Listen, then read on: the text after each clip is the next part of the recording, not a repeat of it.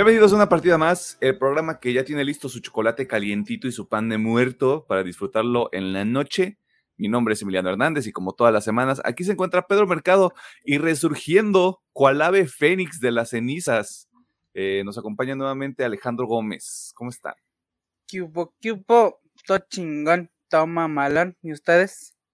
No, pues sí, él no vino a grabar una semana, él está bien fresco, güey. No, pues claro, claro que estás a toda madre. Claro, claro, después de la cápsula de invernación me sirvió. La que tenemos. Está bien, la cámara hiperbárica que le llaman ahora, güey. Ándale. La- la que estaba Es que ha sido la cámara hiperbárica. Es que, es que sales y te sientes como nuevo, güey. Nada, todo bien. Tú, Pedro, ¿cuándo? Eh, todo bien. Aquí tratando de recuperar horas de sueño perdidos. Bien. Pero ya con el cambio de horario deberías estar fresco como lechuga, May. Pues no crees que me encanta mucho este cambio de horario. ¿Por qué no? A ver, deba- debate serio. Anochece en chinga las seis y media. anochece en chinga. oscuro. ah, está bien. ¿A qué le A mí- tienes miedo? A A mí siento que no, bueno, a mí siento que no me rinde el día con este pinche horario. Pero bueno, A mí me gusta que oscurezca más temprano. no, no, no, me gusta que oscurezca que tarde. Por dos. Y pues, o sea, tuvieron chance de despedirse del horario anterior porque ya no va a regresar. Sí, ya, ya, ya mamó. Ya mamó. Pónganle su altar de muerto, pongan un reloj ahí en su altar de muertos si son de México. porque- No te entendí por qué ya no. Ya no va a existir. Porque Por la política huevos. mexicana es un chiste. Por sus santos huevos. Ok. O sea, el, ar- el argumento lógico que quisieron dar es que, o sea, con el cambio de horario anterior había un pedo con el consumo de energía. Este, básicamente era como, lo quisieron disfrazar de un pedo económico, pero realmente no tenía mucho sentido. Ok. No, o sea, simplemente es, como te digo, fue por sus huevos.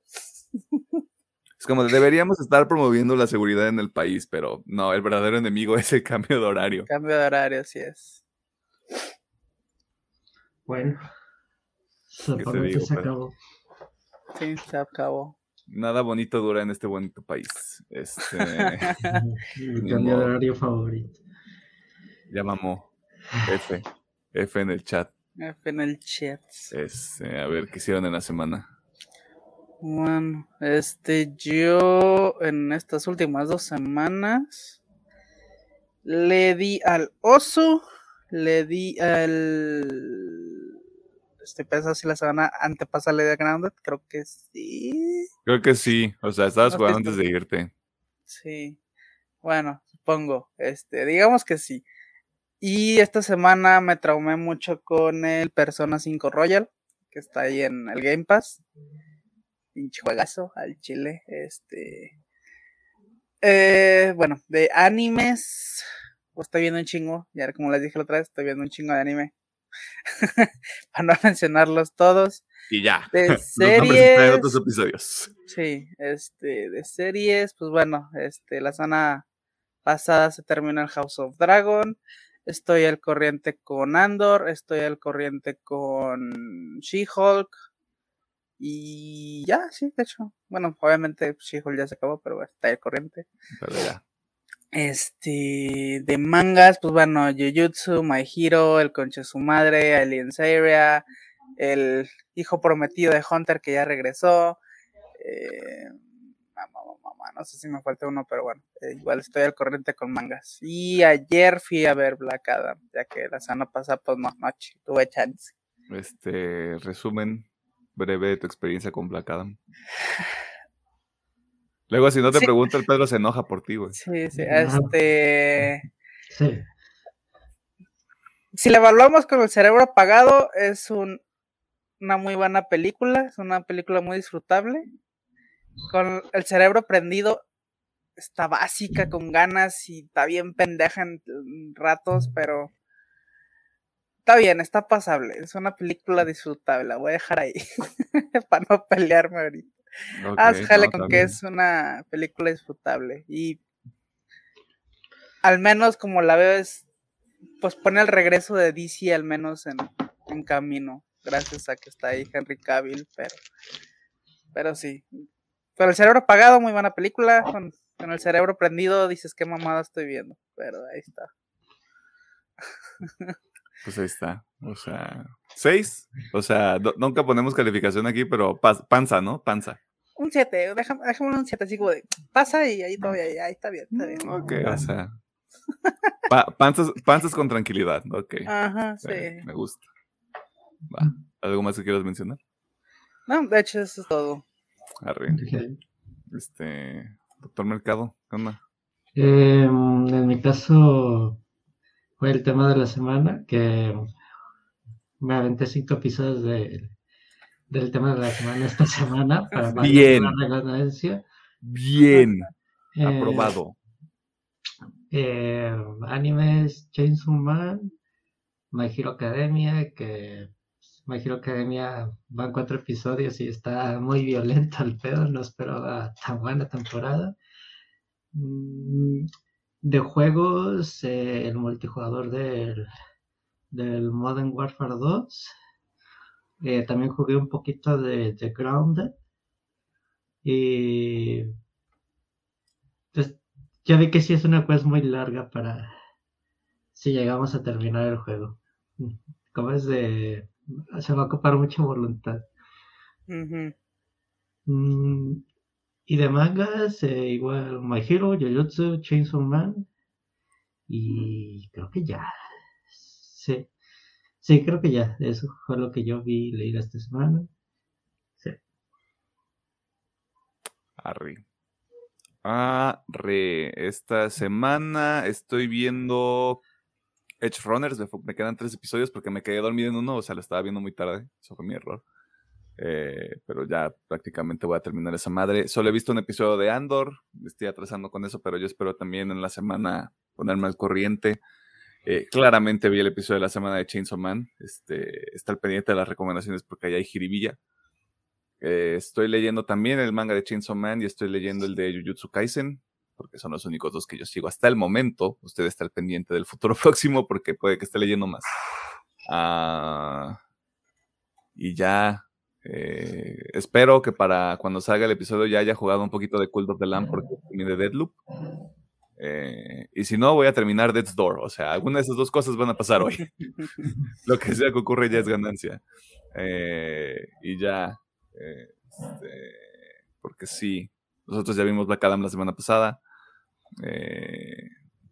y ya, o sea, ¿qué es lo que.? o sea, sin darle spoilers a la gente lo que viene ahí ando como, ah, sí, ya, nada, ya la libré, o sea, solo me tengo que enfocar en terminar Andor y ya, güey. Ella mamó, ya mamó como el horario anterior. Eh, ¿Algo más que quieran mencionar? Mm. No, no, no, no. Bueno, este, chingo a mi madre entonces, no vuelvo a preguntar. Este, eh, para toda la gente que es de México, pues el, episodio sale justamente el 2 mm. de noviembre, así que no sé en qué capacidad usted, eh, usted celebre esa, esta fecha, así que pásela bonito. Si tiene fotos de su altar, pues presúmalo ahí en redes sociales, o sea, los altares a veces están muy, muy bonitos, muy elaborados, incluso los que son sencillitos y a menor escala, máximo respeto. Este, también hace su pancito de muerto con su chocolate o con su tamal, dependiendo también de cómo es que decide usted celebrar este bonito día. Eh, y dicho todo eso, muchas gracias a la gente que está al pendiente de los episodios y del programa, tanto en YouTube como en las diversas plataformas de audio donde nos encontramos. Eh, ustedes nos están eh, demostrando cada vez más que a pesar de que nos consideramos muy liberales, somos muy panistas a veces, eh, específicamente con, con YouTube, porque el ritmo la verdad es que no ha bajado y no es como un pedo de influencer de muchos me han preguntado y muchos me han dicho, sino como de lo podemos ver, o sea, realmente este año a comparación del año anterior estuvo muy cabrón. Eh, muchas gracias a la gente que ha estado también viendo el, episodio de Black Adam. Sabemos que es la película de DC del momento. Eh, claramente iba a haber ahí una respuesta interesante por parte de ustedes, lo cual está muy chido. Este, si yo pudiera recomendarles los episodios anteriores que no han visto, pues sería Los Anillos del Poder y La Cosa del Otro Mundo. Este, los productos en general buenos. Eh, ya depende mucho de si usted es una persona de mente cerrada y quiere comparar House of the Dragon con los Anillos del Poder, aunque no son nada similares. Eh, se la va a pasar muy mal en ese sentido. Pero pues ahí para que se lo chingue. También si no ha visto el de, visto o escuchado el de Black Adam, pues chingueselo. O sea, asumiendo que ya vio la película. Aproveche, sí. le va a gustar. Sí, sí le va a gustar. Este, también vea, no sé, vea. Ve el de, el de Blade Runner 2049, porque no le están queriendo tanto como el Blade Runner original, casi como la vida real. Este, vean también el episodio de 5 centímetros por segundo, o escuchen ese episodio, o sea, qué bonita película, qué bonita depresión me dio ese día. Este, digo, ¿qué? Perdón. Eh, pues ya, es todo, vámonos a las noticias porque hay chismecita, o sea, hay mucha información, obviamente el tema de la semana, pues están viendo cuál es, eh, y hay recomendaciones al final, así que a Darling.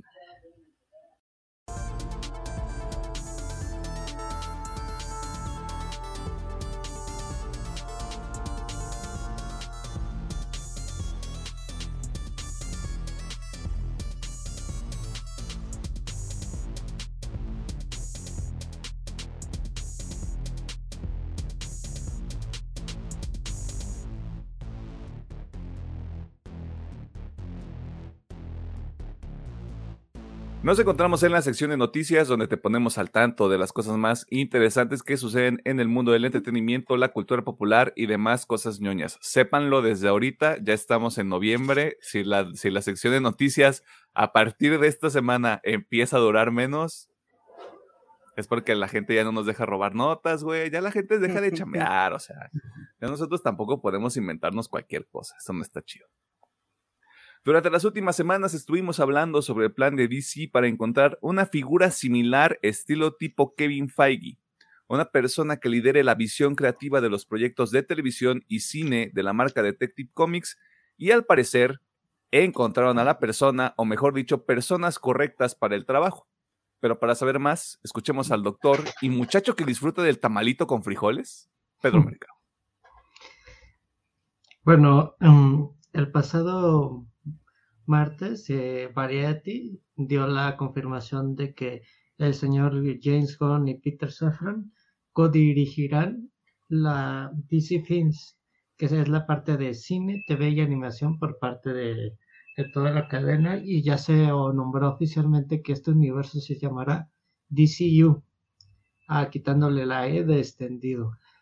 Si ustedes no saben quién es James Gunn, es el director de las dos películas de Guardianes de la Galaxia y próximamente también a dirigir la tercera, también director de El Escuadrón Suicida de 2021 y otros proyectos de la tetosfera que el señor Gunn estado involucrado.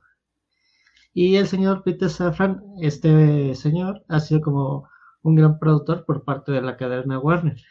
Entre sus proyectos más importantes es de que ha producido muchos de los proyectos de del Warren verso o del Conjuro verso, si así lo podemos decir, y también eh, películas como Aquaman 2. Y pues estos hombres serán los encargados de poner a DC bajo las riendas de un nuevo camino más seguro y mejor estructurado para todos los fanáticos.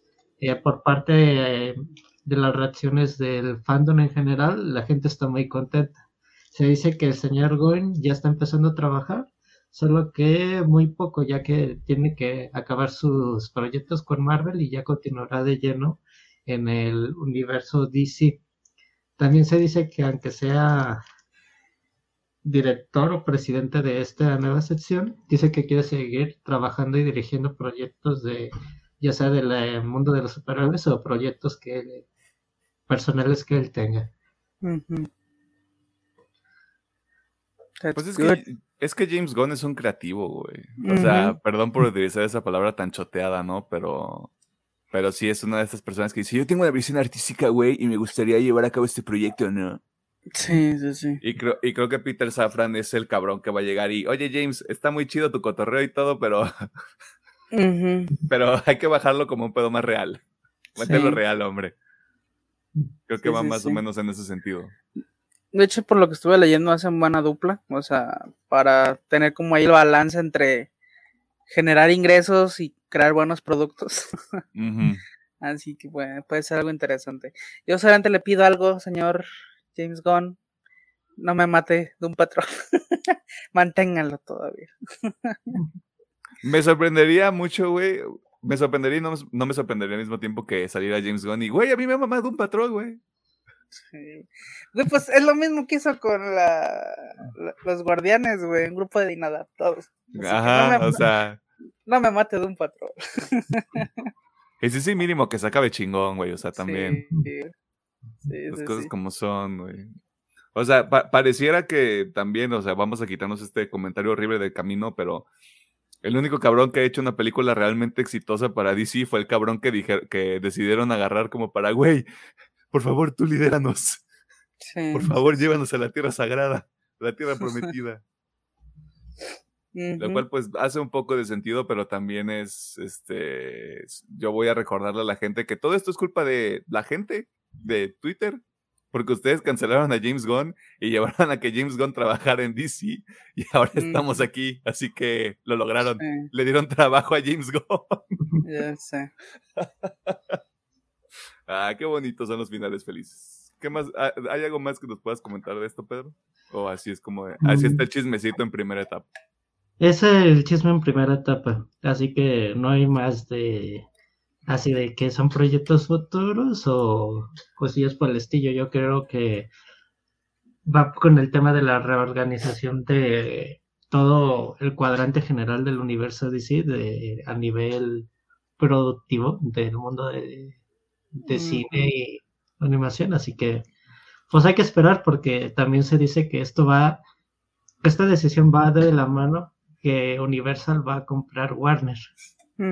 De hecho, sí, no me había, ya una vez te lo pregunté, de hecho, cuando vimos de Suicide Squad, de que las últimas películas de DC, de, DC Warner han sido distribuidas por Universal.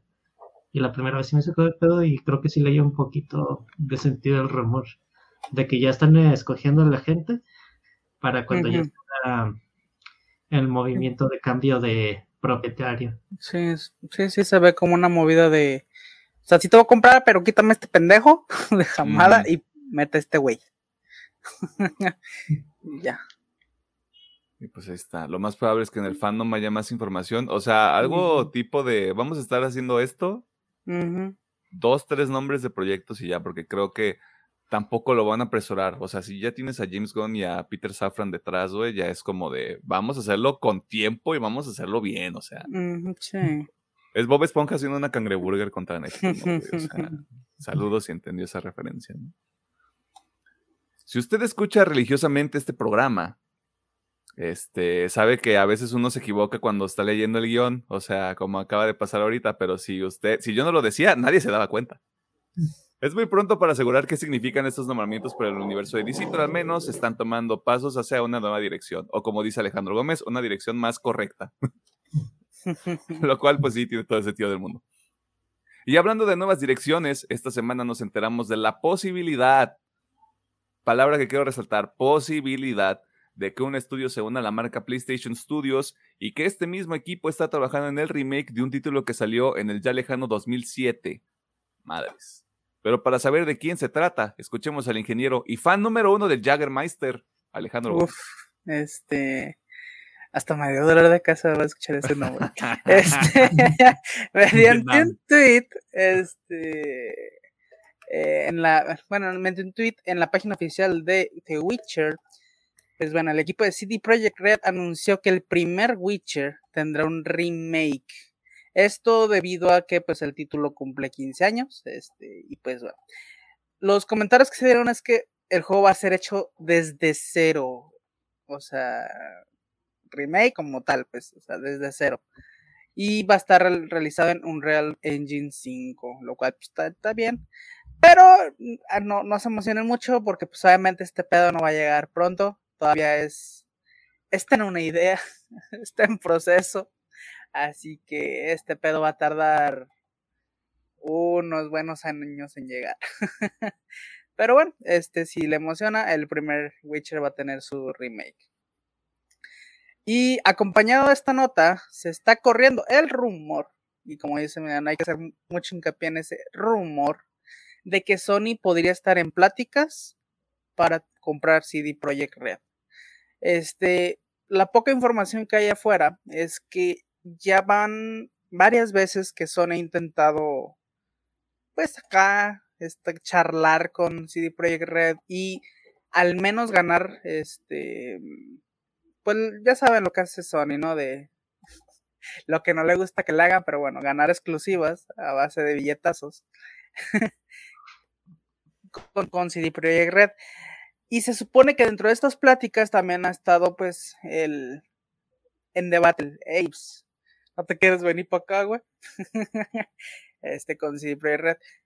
Todavía no se sabe si realmente hay planes de compra, digo, están estos rumores, hay varios reporteros que lo aseguran. Y esperemos a ver si sale o no. Pero a mí se me hace una muy mala tanto para Sony, tanto como CD Projekt. CD Projekt apenas está reorganizando, este, como para vender. Bueno, para CD Projekt mejor está bien porque, pues, dinerito. Pero bueno, apenas está reorganizando para Sony. Ay, Sony, este. no sé. No, no se siente como patada de ahogado a este punto. O sea, no lo quiero decir porque CD Projekt Red sea un mal estudio. Yo, soy, yo voy a ser el primero en decir que Cyberpunk 2077 es una mierda para las consolas de vieja generación. Pero tienen un pedigrí hasta cierto grado con los juegos que han hecho antes pero sí se siente como de, güey, ya no hay estudios, tengo que comprar algo ya. Puede ser. Puede ser, pero eh, también, como digo, todavía está esto, o sea, digamos, digamos que la adquisición es real, ¿no? o sea, que Sony quiere comprar PlayStation, digo, al revés, que Sony quiere Estaría comprar bien verga, lo va a comprar a mí mismo. Este, quiere comprar CD Projekt Red imaginando en este caso, luego está la situación de CD Projekt Red se quiere vender o va a ser una adquisición agresiva, ¿no? Es un buen punto. no sé, hay muchas cosas ahí que tener en cuenta. Eh, como digo, para mí es una mala idea. Una, porque CD Projekt Red, digo, está en reorganización. Sony, no tengo ni puta idea qué está haciendo. este, yo creo que debería estar más enfocada en pelearse con, con Microsoft por, por Call of Duty. Así que, pues no sé. Eh, no sé, no sé. Este. No sé si también sea una jugada contraproducente.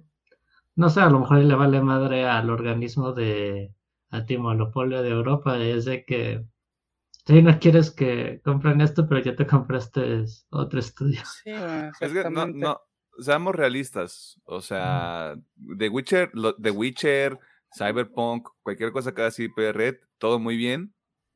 No genera el mismo dinero que un Call of Duty. Sí, obviamente. Obviamente. Son productos Pero pues, más, como dice Pedro, puede ser una medida ahí de. Este güey me está. Este otro cabrón con chingos de bolsas de dinero me está ganando el mandado. Déjame intentar comprar ¿Qué puedo comprar? Ubisoft, no, no lo puedo comprar. EA, no, no lo puedo comprar. CD Projekt, pues ni pedo. sí, güey. Siento que es algo así, o sea, siento que sí, es este. Que haya ahorita que pueda comprar, güey, porque no mames, mm, me están comiendo el mandado bien feo. Sí, sí, sí. Este, pero bueno, digo, esperemos que no, digo, porque al menos, digo, a mí sí me gusta todavía CD Projekt Red, me gustaría que seguir disfrutando sus juegos al menos en PC. Así que eh, no, no me gustaría que, que se los lleve exclusivos Sony. Pues tendremos que ver qué ocurre. Que también hay chismecita de del universo de The Witcher en serie. Mm, este, que, nos que nos enteramos apenas el día de ayer porque Pedro nos mandó la nota. Eh, ayer sábado, o sea, también, o sea, recuerden que grabamos esta madre en domingo. Eh, al parecer, Henry Cavill deja el proyecto de The Witcher de Netflix. Va a ser reemplazado por el hermano Hemsworth, este, Liam, eh, a quien usted tal vez recuerde por su papel como ser el ex de Miley Cyrus. Dato que a nadie le sirve y me acordé ahorita. Pareciera que el motivo de la salida es principalmente la nueva responsabilidad de Henry Cavill con DC, o es lo que podríamos asumir de primera mano. Pero yo me acordaba también de este accidente que tuvo durante la filmación, no me acuerdo si fue de la segunda temporada, que se tuvo que detener la producción, que sí fue un pedo de güey, o sea, tengo que hacer rehabilitación y todo el pedo. Y tomando en cuenta también el factor de que va a seguir siendo Superman, creo que sí fue una decisión de güey, o sea, que me va a dejar más a largo plazo. Sí, sí, sí, supongo este. Y aparte de, eso también es un rumor muy cabrón, pero se había dicho que los este, directivos, los de traje, mm. detrás de, de, HBO estaban buscándolo para House of Dragons en una temporada. Uy. Pero pues, eso es un rumor sasasazo, así que no Porque Henry Cavill Fox.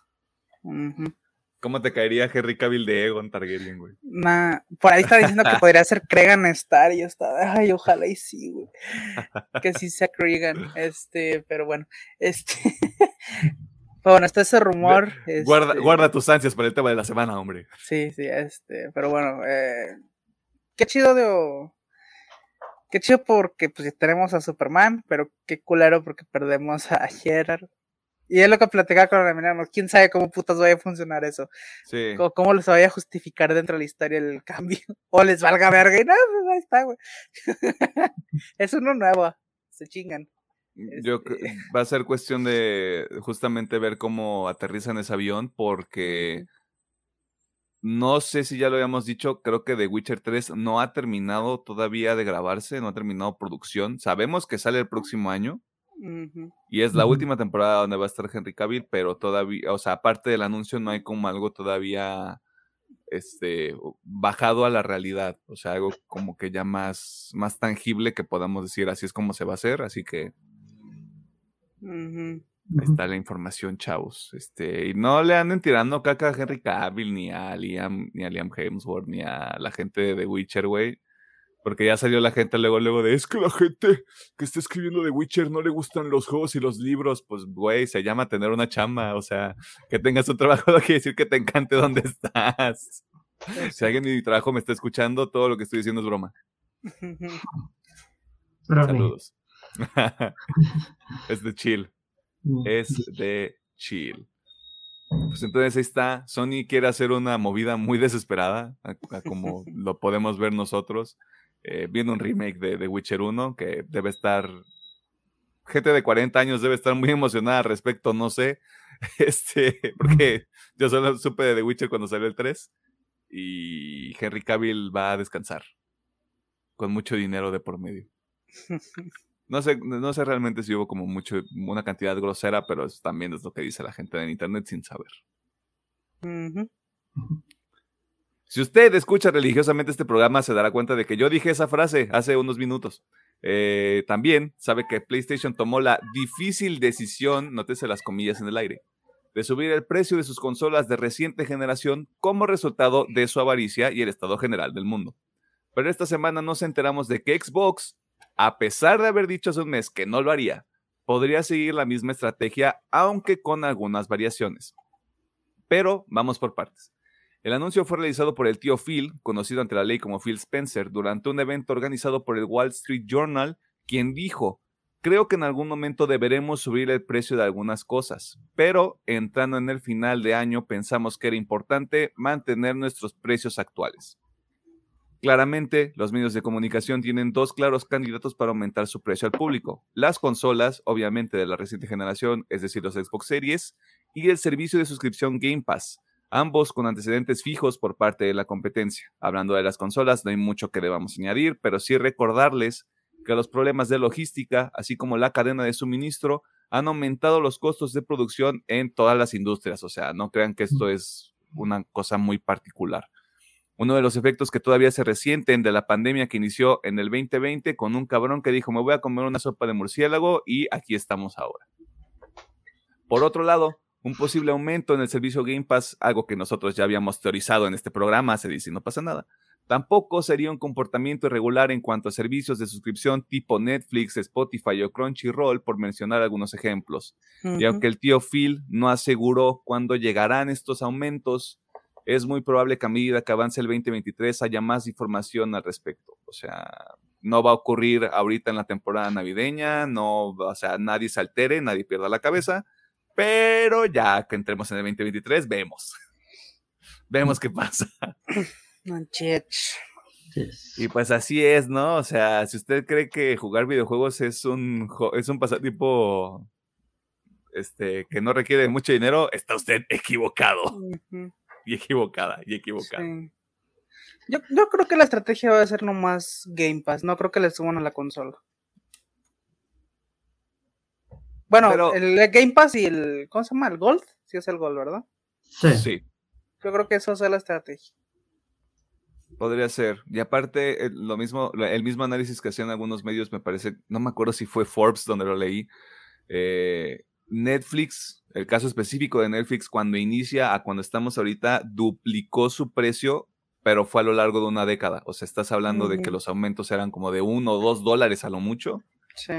Puede ser que veamos algo similar con el, con el Game Pass, sobre todo por la regionalización también que hay del, precio. Sí, aparte, aunque pon tú que lo aumenten 5 dólares, eso sería en Estados Unidos porque lo que lo aumenten en Estados Unidos nunca es equivalente a lo que lo aumentan aquí. O sea, aquí sería más regionalista, pon tú, si lo aumentan 50 dólares, a lo mejor aquí aumentan 100 pesos a mejor, O sea, una cosa así. Sí, puede ser algo así. Que mira, pagar 100 pesos extra por el Ultimate. Está bien. Yo no le veo ningún problema, pero de nuevo, o sea, ahorita todos tranquilos, cómense su pan de muerto, tómense su chocolate, ya luego amárrese, amárrese el cinto para el 2023, claro que sí. Durante la semana pasada ocurrió un movimiento interesante en el Internet ya que también le habíamos hablado de las intenciones de Elon Musk para comprar Twitter. Y como todo esto se complicó por diversas cuestiones, eh, pues parecía que el acuerdo estaba muerto en el agua, o sea, como que no había mucho movimiento. Y de un momento para otro, eh, estas intenciones se convirtieron en una realidad y ahora el señor Musk es dueño de una de las plataformas más importantes de la actualidad. Si, si estos caballeros me lo permiten, voy a citar la Biblia y se verán cosas peores. La realidad es que vivimos en un mundo que cada vez aleja más de Dios.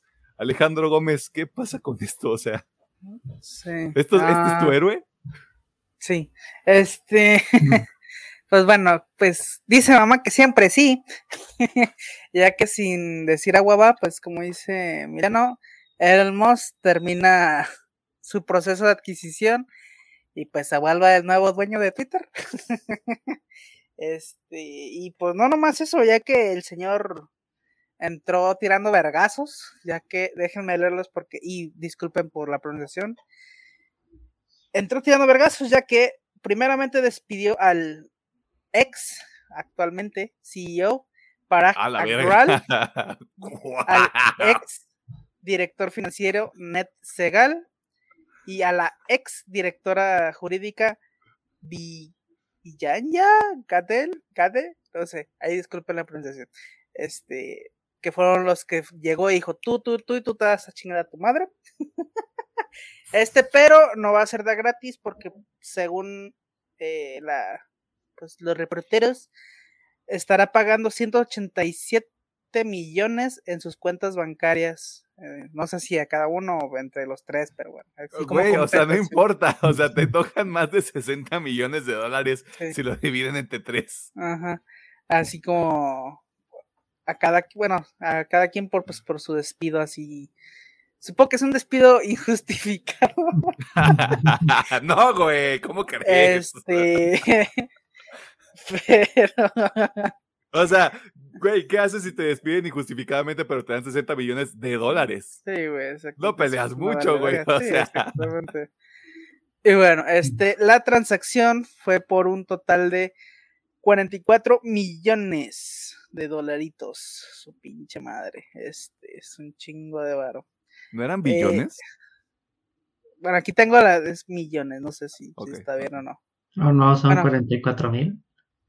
Supongo, sí, supongo. Dejámoslo en 44 mil millones. Ah, es un número muy, es mucho dinero. Es, un chingo de dinero. Es un chingo de dinero. Este, y pues se supone las declaraciones que ha dado el señor Moldis es por la libertad y que pues obviamente habrá cambios. Eh, eh, ya veremos si son para bien o para mal. Eh, yo sigo repitiendo que este pedo fue más que un, capricho del señor Musk por, ah, no me dejan hacer lo que quiero, pues los compro.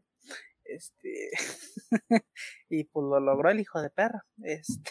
El hijo de perra lo logró.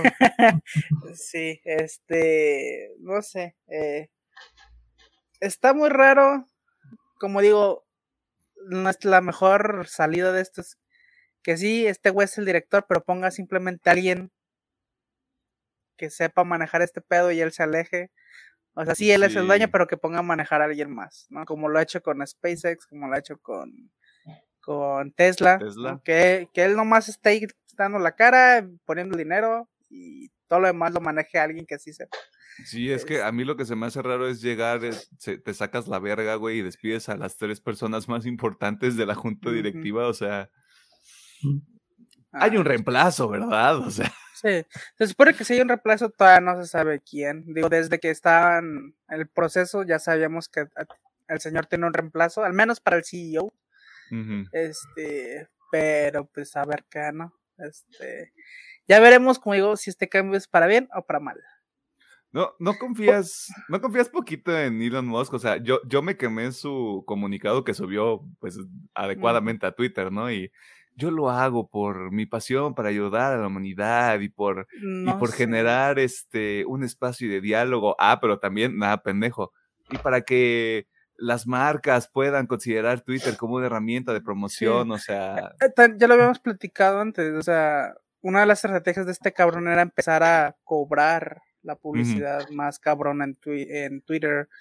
Incluso creo que hemos puesto este ejemplo de si en las noticias sale un tweet ese tweet se va a cobrar, güey. Una mierda así, güey. Así que, ah, no sé, no sé, no sé, no sé. Este, o sea, me gusta la visión del señor Musk, pero cuando lo ejecuta alguien más. no, digo, yo soy súper fan de SpaceX, este, yo, cada que lanzan un misil, yo estoy ahí con mi banderita de ¡Vamos! ¡Eres grande, este, loco! ¡Vete al este, espacio!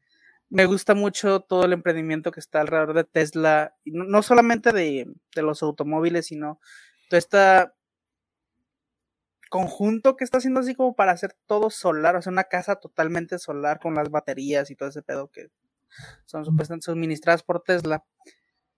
Pero como digo, todo esto sí, son ideas del señor Moss, pero ejecutadas por alguien más. Este, así que no sé, no, tío, depende cómo, cómo se desarrolle esto. Bueno, no sé si Pedro quiere sumar algo. Porque a Pedro le vale verga Twitter. Sí. Ah, pues. Sí, me vale verga Twitter. Sí, sí. sí. Pues Está bien, o sea, haces bien. Haces muy bien.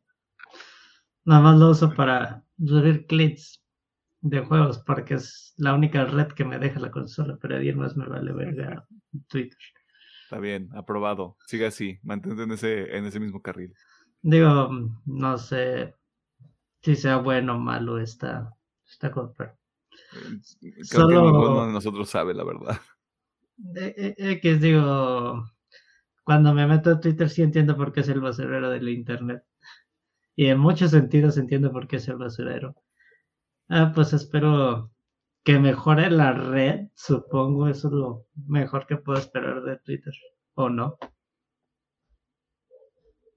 Hay, hay, mucho potencial para hacer las cosas bien, hay mucho potencial para hacer las cosas mal. Incluso Elon Musk lo decía, o sea, tenemos muy buenas intenciones, otro pedo es que sí se pueda materializar pues como lo, que, lo que tengo visionado para su, Su mamá de libertad, güey, obviamente va a dejar expuesto a, estoy tirando un chingo de mierda, pero pues tengo la libertad de decir lo que yo quiera, ¿verdad? Digo, que ya pasa, ya pasa.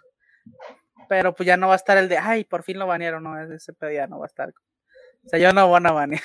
Es que ahí ya es, es un debate que incluso aquí sería medio infértil hacerlo, pero este pedo de, o sea, sí quieren libertad de expresión para todos, pero no para la gente que dice lo que no les gusta que sí, claro, hay de por medio el, discurso de odio, mensajes este, antisemitas, racistas, homófobos, lo que tú quieras, que ahí también debería existir algún límite, pero de nuevo, o sea, se, se acomplejiza todo, se, o se hace todo más complejo cuando hablas de una entidad este, privada. Al Mira, final del día todo se vuelve Si, más. si Twitter evoluciona como Reddit, de por- no voy a decir que Reddit es perfecto, obviamente si le buscas yo creo que vas a encontrar el mismo basurero que hay en Twitter.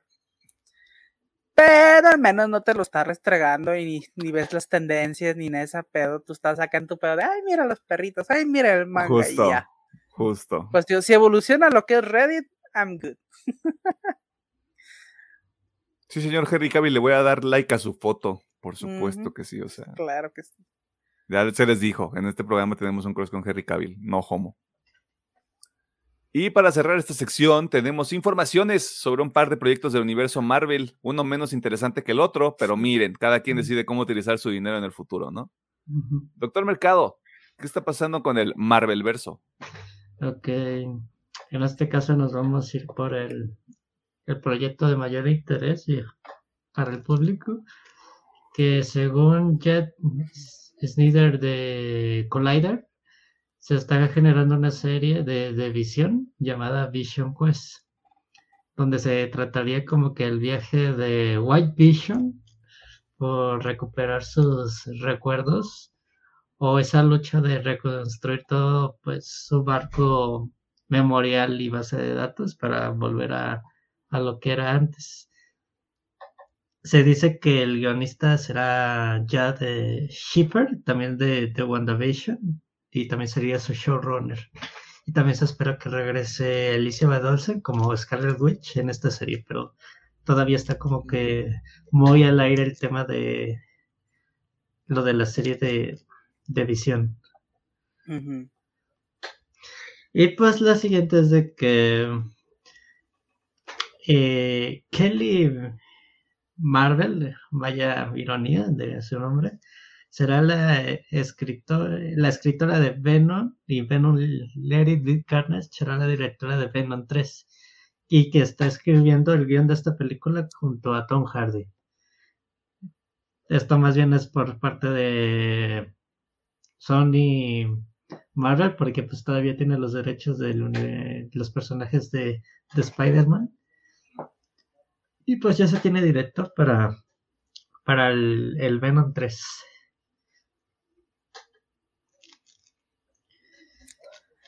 Mira, yo solo voy a dejar este dato sobre la mesa, porque también tengo un dato similar sobre uno, sobre uno de los escritores de House of the Dragon. En los créditos de Kelly Marcel está, es- está incluida la primera película de 50 sombras de Grey como escritora. Yo solo voy a dejar ese dato sobre la mesa, señalando que no es un indicativo del trabajo que puede hacer la señorita con Venom 3. Pe- digo, ya lo mostró en Venom 1, ya lo reafirmó en Venom 2. Realmente necesitamos cuestionar Venom 3. Justamente para allá iba. Pero mira, lo dijo Alejandro. Yo me voy a retirar lentamente. Eh, sí, Mira, mira, con que, con que se acabe la trilogía, güey. ah, sí que se acabe en su mamada. Yo, yo no creo que la vea, pero bueno, este, pues ojalá les guste, ¿verdad? Usted Está puede ir a escuchar nuestro episodio sobre Venom 2 junto con What If también, o sea, ya que estamos aquí. ¿Por qué no hay episodio de Venom 1? Porque todavía no existía el podcast. Ah, no existíamos, qué bueno. Mira, Hubiera imagínate, mucho- imagínate con que hubiéramos rellenado, güey, el, el podcast en el 2020, güey. No, ¿cuándo salió Venom 1? 2018-19, ¿no? Ah, no, güey. Fue Habríamos dicho poquito, cosas todavía sí. más horribles a la verga. Ajá. No, sí, 2018, no. No, qué bueno que el podcast no salió en ese momento. Estaríamos funados. Claro que sí, pero pues ahí está. Eh, Visión va a buscar este, ganarse su color nuevamente. ¿Qué te, qué, qué te parecería que Visión se pinta todo de negro, güey? Tipo, tipo Superman en la Liga de la Justicia de Zack Snyder, güey. Se hace un trabajo de laminado y pintura cabrón. Este, y Venom 3, que a las dos personas que les gustó Venom 2, pues les emociona, ¿no? O sea, un spoiler de nuestro episodio, o sea, también. De hecho. Ya. Así que ahí está. En los trailers de la semana comenzamos con el especial de Navidad de los Guardianes de la Galaxia. Cuya trama se explica por el mismo título y que usted podrá ver en Disney Plus el próximo 25 de noviembre. Uno de los últimos proyectos de James Gunn, eh, junto a los Guardianes este, y también con Marvel, a no ser que eh, de alguna manera James Gunn sea el puente entre Marvel y DC en el futuro. Ant-Man and the Wasp Quantumania tiene su primer tráiler oficial donde podemos ver un poco de las cuánticas aventuras de los superhéroes menos interesantes del UCM, pero como va a salir Kang el Conquistador, pues la calificación sube medio punto. Esta película llegará a los cines en febrero del próximo año. Black Panther Wakanda Forever tiene algunos clips que usted puede encontrar en el internet de cara a su estreno la próxima semana. Vinland Saga tiene un nuevo avance oficial para su segunda temporada, la cual es producida por Mapa y que podremos ver en enero del 2023, al menos me parece en la TAM a través del, rollo crujiente. La serie original de Netflix y la favorita de las, los y les mamadores 1899 tiene un nuevo tráiler, confundiendo más a la gente de a pie como su servidor. Y porque hay que dejar lo mejor para el final, la mejor serie de HBO tiene un tráiler oficial para su cuarta temporada. Es correcto. Estoy hablando de Succession, la cual llegará también en el 2023. No hay tarde de la semana si no eligen Succession, ya les dije. Es que es Succession. Digo, voy a agregar uno porque salió hoy en la mañana. Bueno, salió en la madrugada, pero yo lo vi ahorita en la mañana. Ok. Y es el tráiler, bueno, sí tráiler, porque aunque es un recopilatorio de, imágenes. Pero se anunció la película de Kaguya-sama que va a salir en diciembre. ¿Qué? ¿Por qué me lo mandaste? Ah, que como muchos revuelos te lo mando. Este. Y me voy con esos dos trailers. Una porque Kaguya Sama y otra porque Succession. Este... No, está la verga, güey. ¿Qué pido? Te lo paso. Por mientras, Pedro, ¿cuál es el trailer de la semana? Eh, 1899. Claro. ¿Cuál más iba a ser? Quantumania. Quantumania se ve bien, o sea, desde que, desde que lo anunciaron que iba a ser Ant-Man contra Kang, bueno, no contra, pareciera que es la película va por otro lado. Eh, era interesante el concepto. Pero sí, Succession y Kaguya Sama, todo lo demás vale verga, güey. O sea. Sí, exactamente. O sea, yo todavía no estoy interesado en 1989 y todo ese pedo, pero es que Succession y es que Kaguya Sama. ¿Qué quieres? No, y, aparte, ajá, ¿qué quieres? O sea, un hombre solo puede con pocas cosas. Eh, aparte, en 1899 ya sale este mes. O sea, finales de noviembre, mediados. No recuerdo. A ver, que es la fecha. 18, 19, era algo así, ¿no? Ahorita te confirmo. 1899. 17 de noviembre. Ah, sí, 17. Y seguramente van a salir de putazo todos los episodios, güey. O sea, mm, seguramente ustedes la van a ver inmediatamente. Sí. a ver. esas fechas ya no hay compromisos del podcast. No, no, ya no hay. No, espérate, sí, no, sí hay. No, sí hay. Sí, o sea, papito, o sea, yo entiendo que quieres ver 1899. Y estás en toda tu libertad de hacerlo, pero tienes obligaciones contractuales con este programa. que también, si la quieres dejar para diciembre, muy tu pedo. Sí, muy mi pedo. Ahí está, no se diga más. Este, a ver, espérate, estoy viendo lo que me mandó Alejandro. O sea, la película en Japón. Sí, va a salir sale, sale ya en diciembre. Sí, en diciembre. Así que probablemente aquí llegue por ahí en abril. No, lo voy a buscar en el internet, güey, chingue su madre. no, no, güey, no me puedes hacer eso, güey. No, no, no, no, no. No, no, güey, no. No. Perdón. Ya, esto fue la sección de noticias, vamos a la verga porque no mames, Kaguya Sama, güey, no mames. A la verga, no es cierto. Este, eso fue toda la sesión de noticias. Eh, ya sabe que si está de acuerdo o desacuerdo con alguna de las cosas que acabamos de mencionar, este, puede dejarlo en la sección de comentarios en el YouTube. Puede dejarlo en las redes sociales, Facebook una partida más, Twitter arroba UPM oficial, TikTok e Instagram arroba UPM-oficial. Vámonos al tema de la semana porque Dracaris.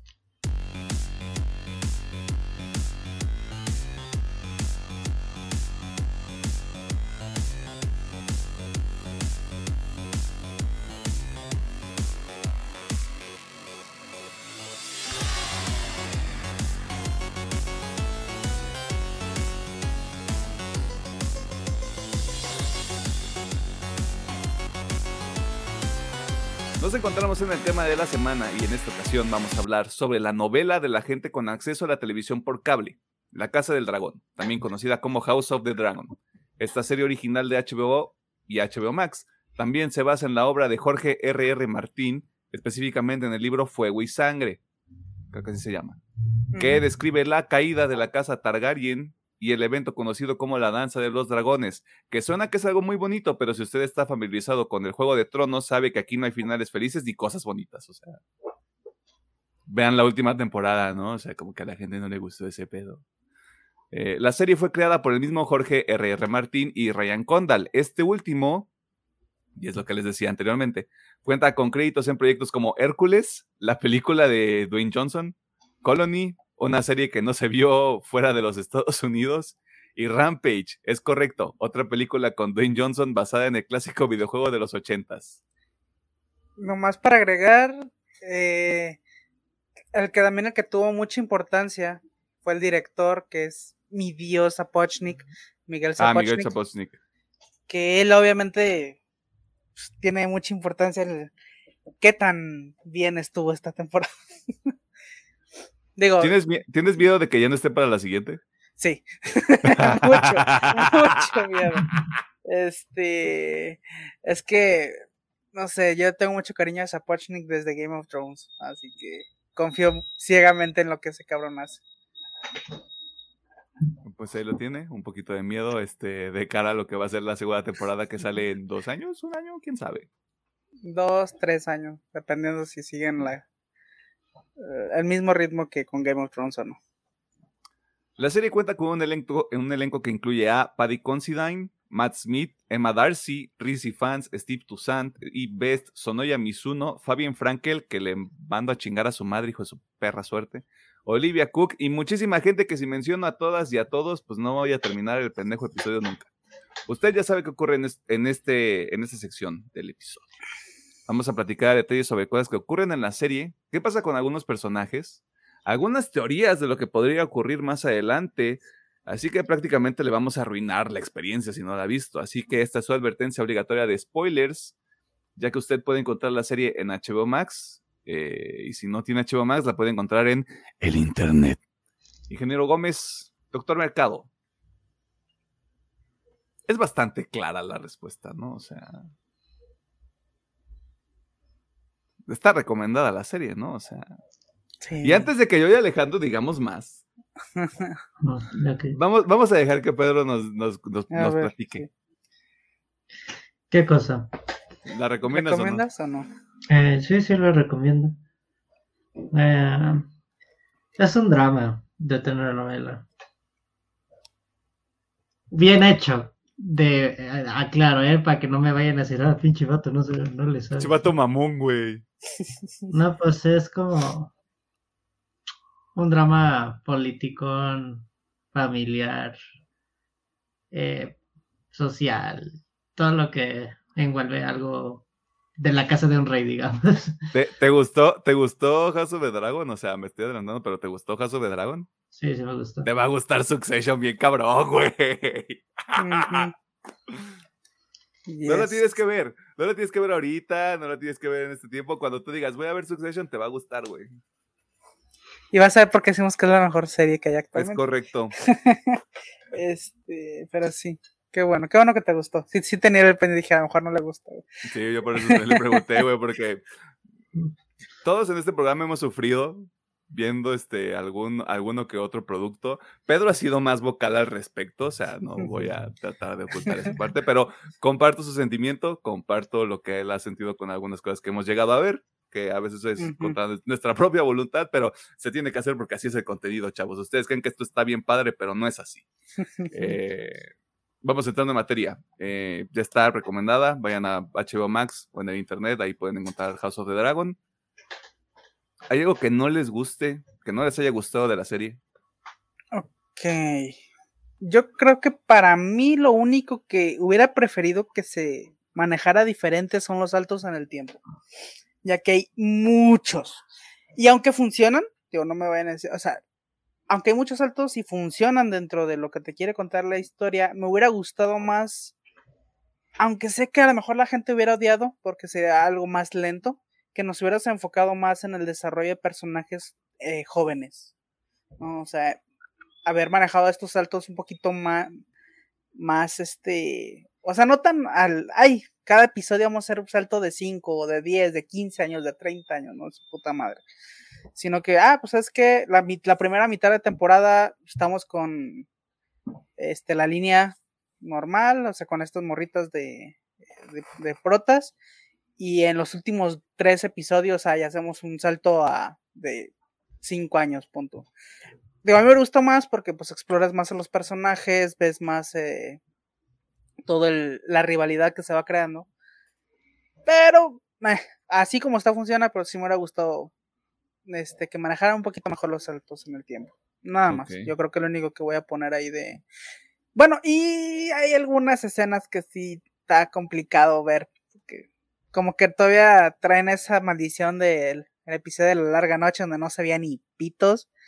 Y hay unas escenas aquí donde también no, no se ve, no se ve muy bien. Pero ya irán mejorando, déjenselos ahí a, bueno, a los siguientes directores. Ay, Chapuel, ¿por qué te vas? Este...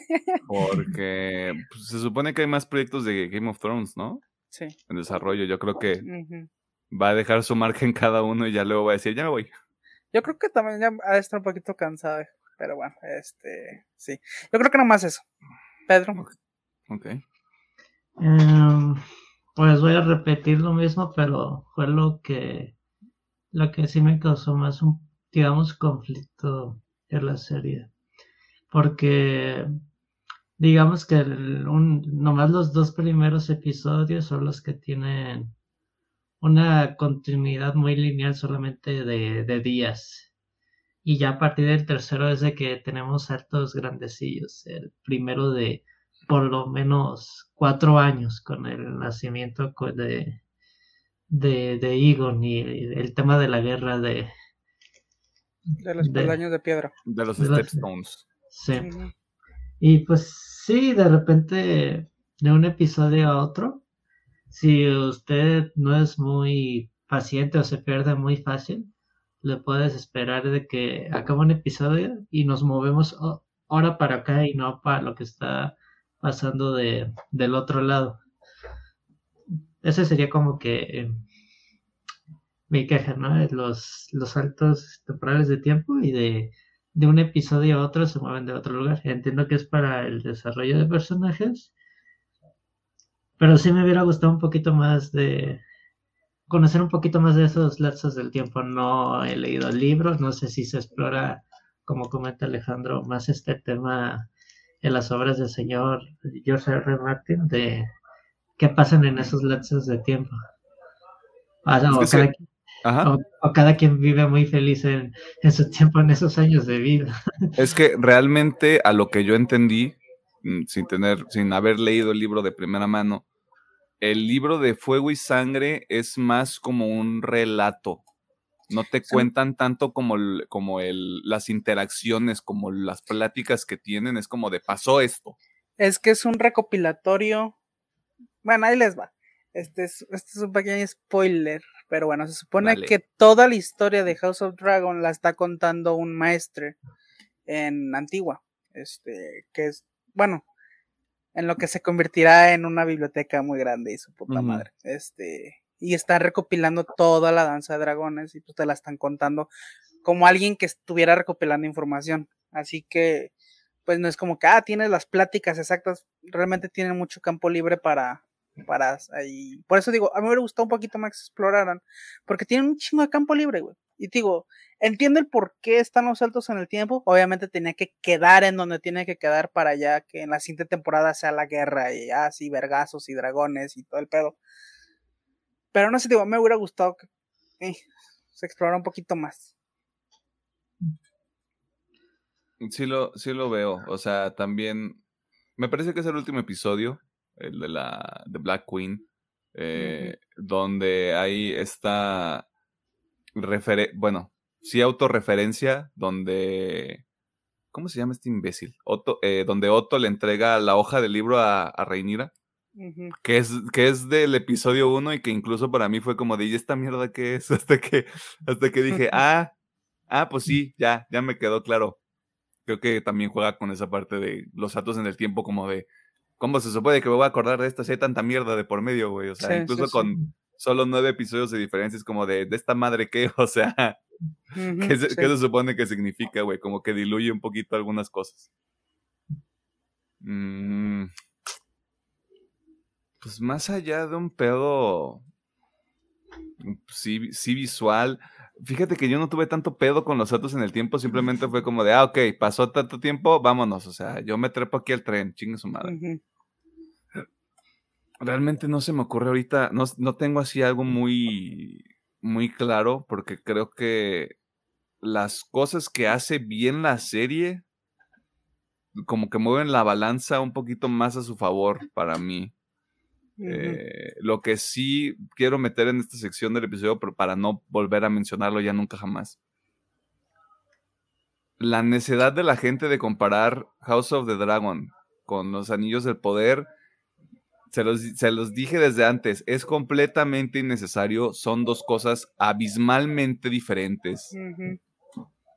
No, no se llevan, no congenian, sí es fantasía, pero van por dos líneas muy separadas y si usted no sabe disfrutar las dos por lo que son, a usted le va a ir mal en la vida y no va a disfrutar muchas cosas, se dice, no pasa sí, o sea, El Señor de los Anillos es una oda eh, básicamente de aventura y House of Dragon es un drama. Tal cual. Eh, o sea, eh, El Señor de los Anillos, y no por decir que House of Dragon estéticamente no sea este atractivo, sino como de yo recuerdo mucho El Señor de los Anillos, es como de, güey, o sea, lo visual, los colores, la producción, o sea, todo era como muy brillante, muy así como de, puta, es un espectáculo este pedo, güey.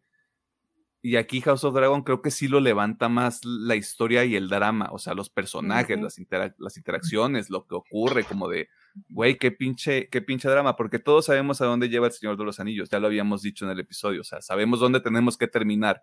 Y aquí también pero el tema es, está hecho de una manera mucho más, este, eh, ¿cómo ponerlo? Eh, morbosa, este, no sé, como que te, te, hace querer ver qué es lo que va a ocurrir. Creo que eso es lo que tiene a su favor también House of the Dragon.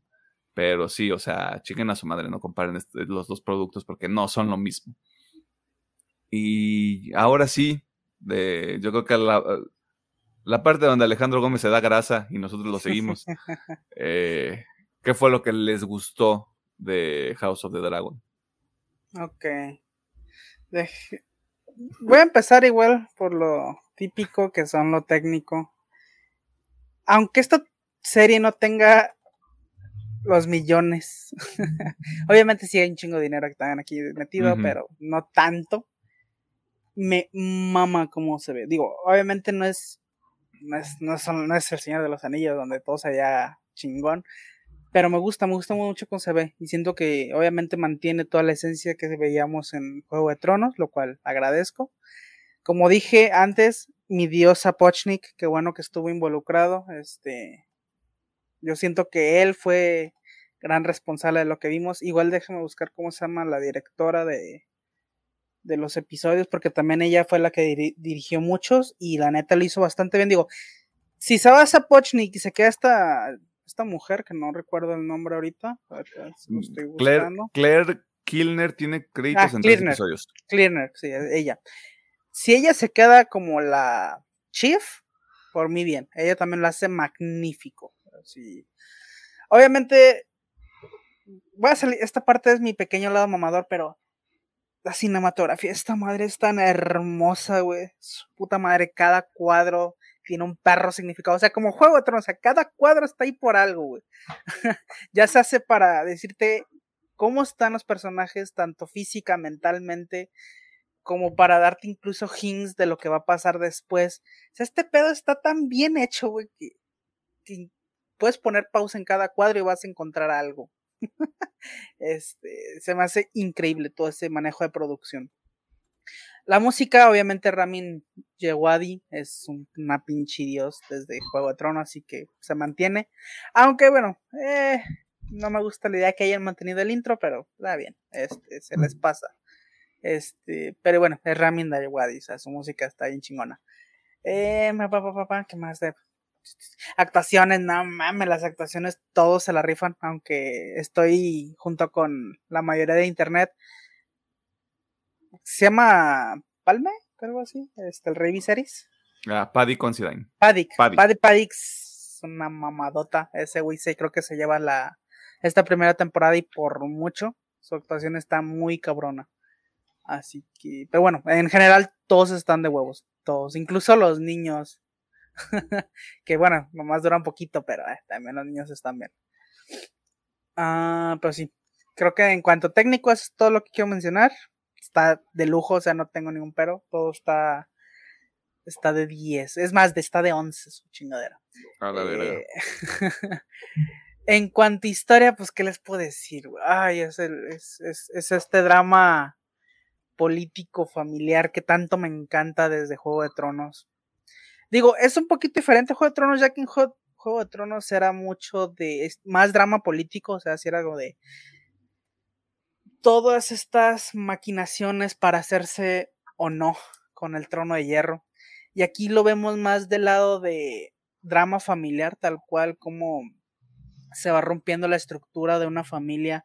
Sí, por el trono de hierro, que siempre es como que lo que mueve a las personas. Aunque aquí podría decir que se mueven un poquito más por el linaje familiar. Siento que todas las acciones conllevan, bueno, todas las acciones que conllevan más acciones son debido a yo no quiero el trono, sino que quiero que mi familia tenga el trono. ¿Sabes? O sea, por ejemplo, Otto, o sea, no es como que Otto se vaya a sentar en el trono, sino es como, o sea, yo quiero ese trono porque, ah, mi descendiente va a ser el rey. Ok, igual este Renir, bueno, Renir así es un poquito más de, yo sí me voy a sentar en el trono, pero también es como, ah, pues, mi hijo va a ser el siguiente rey, mierdas así. Es como más de, quiero el futuro de mi familia, quiero asegurar el futuro de mi familia que es creo que la mayor diferencia con Juego de Tronos, de que en Juego de Tronos era de yo quiero sentarme en esa madre Ujú. y chinguen a su madre todos. Ah, Les les va a Este, partir el culo a todos. Ajá. Y digo, yo, yo que ya sé en qué va a terminar, porque obviamente en Juego de Tronos te lo spoilean brutalmente. Sí, sí, sí.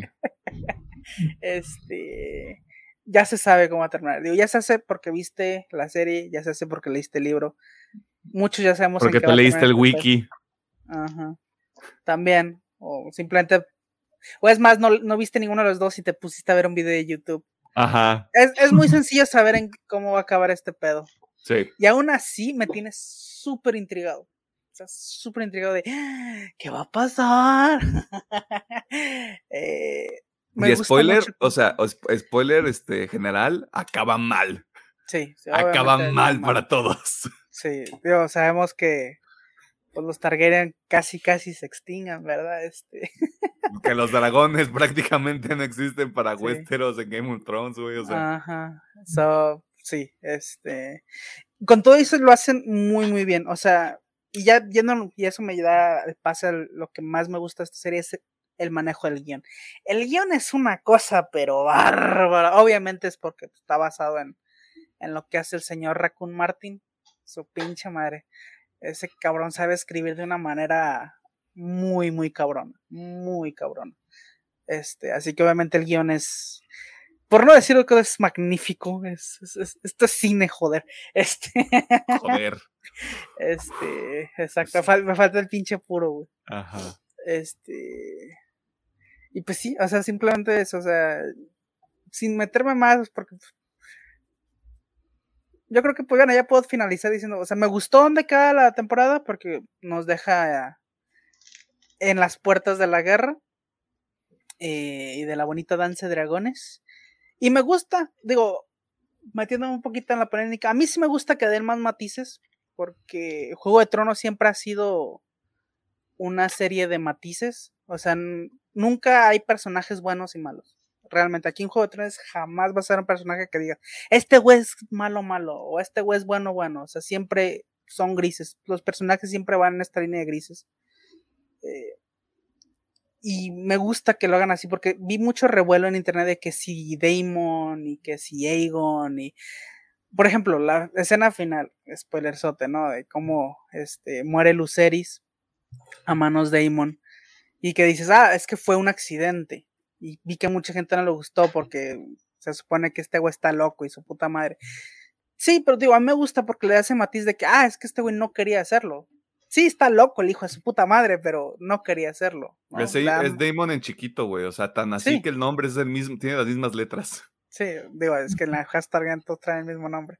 Sí, sí, este, Pero, o sea, me gusta porque, como digo, le da matices. Y en cuanto a Damon, no sé por qué se le sorprende, güey, al chile. Sigo pues, ¿por qué le sorprende? Si es la actitud de Damon, es un cabrón dominante, es un cabrón súper tóxico. Pero bueno. Porque no estamos deconstruidos todavía, güey.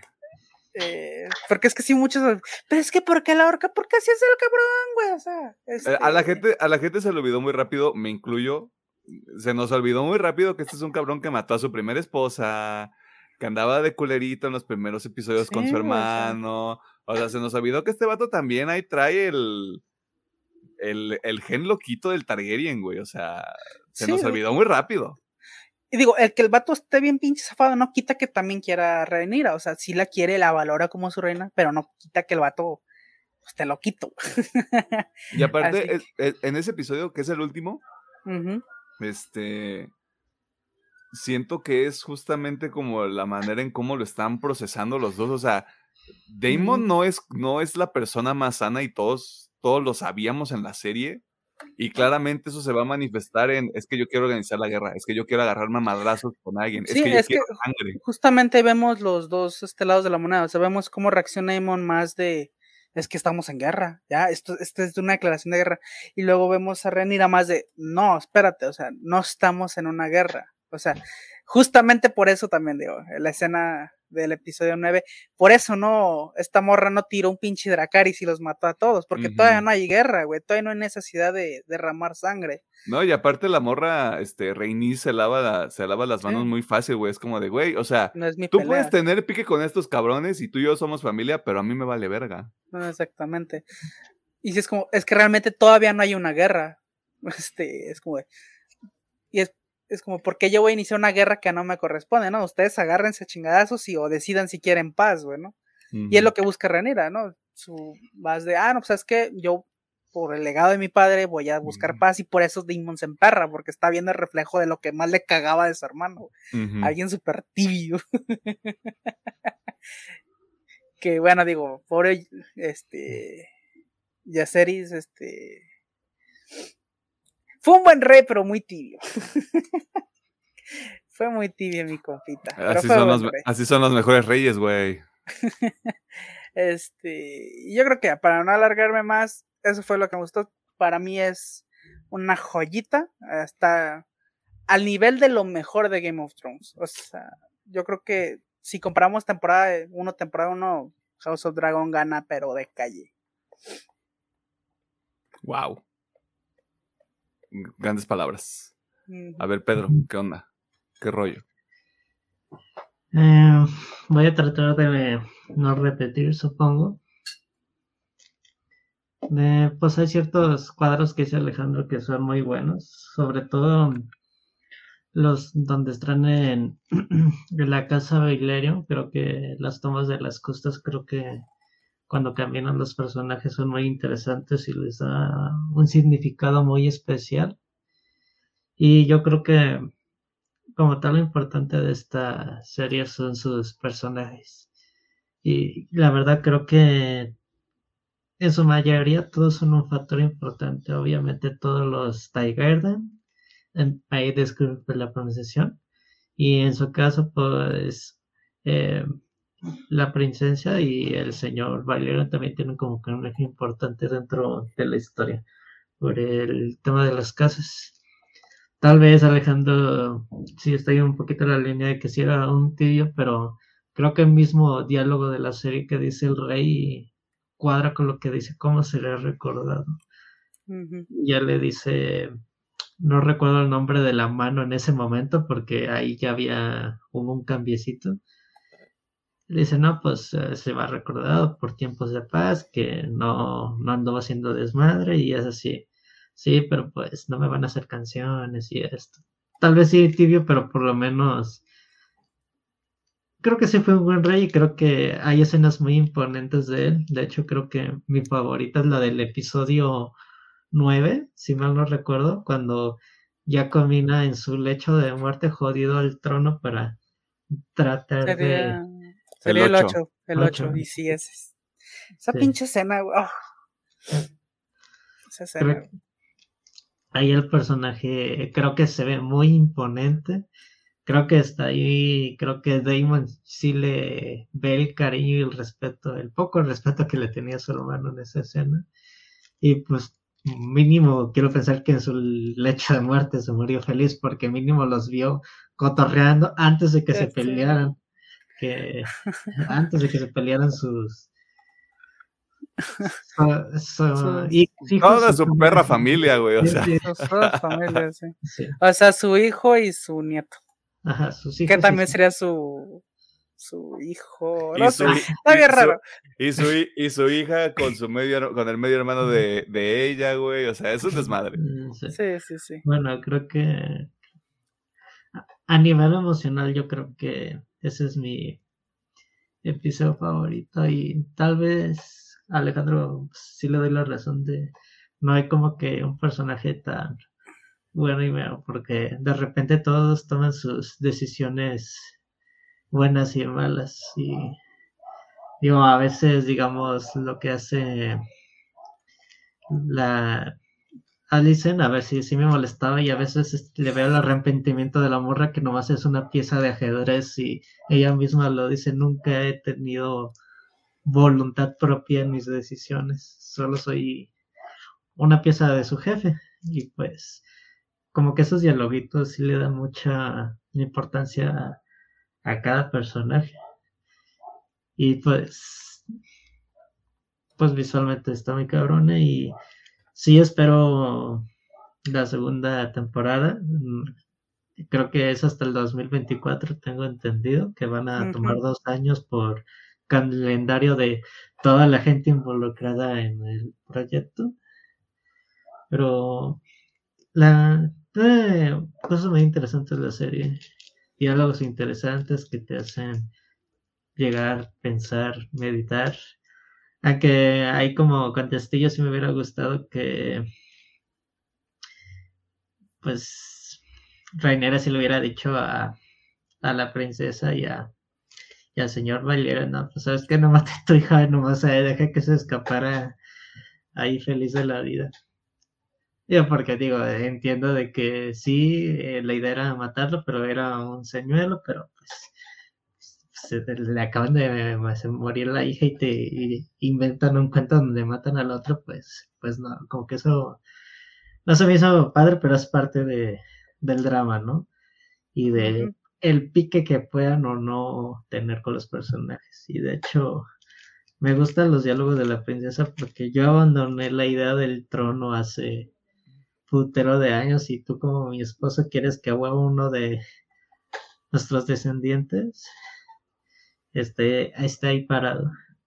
Así que, digo, hay muchos contrastes en la serie y con eso me voy yo de que está bueno el Guateque y pues la otra temporada creo que va a ser full desmadre a lo que me estás dando a entender. Va a haber quemaduras de tercer grado, güey. Así, así va a estar el pedo. Aquí nadie va a ser feliz. ¿Algo más que quieras mencionar, Pedro? Ah, que pues pinche gente culera también en la serie. Pues sí. Sí. Así se juega el juego de tronos, Mai. Bien feo todo. Mm, a ver, déjame recolectar algunas cosas.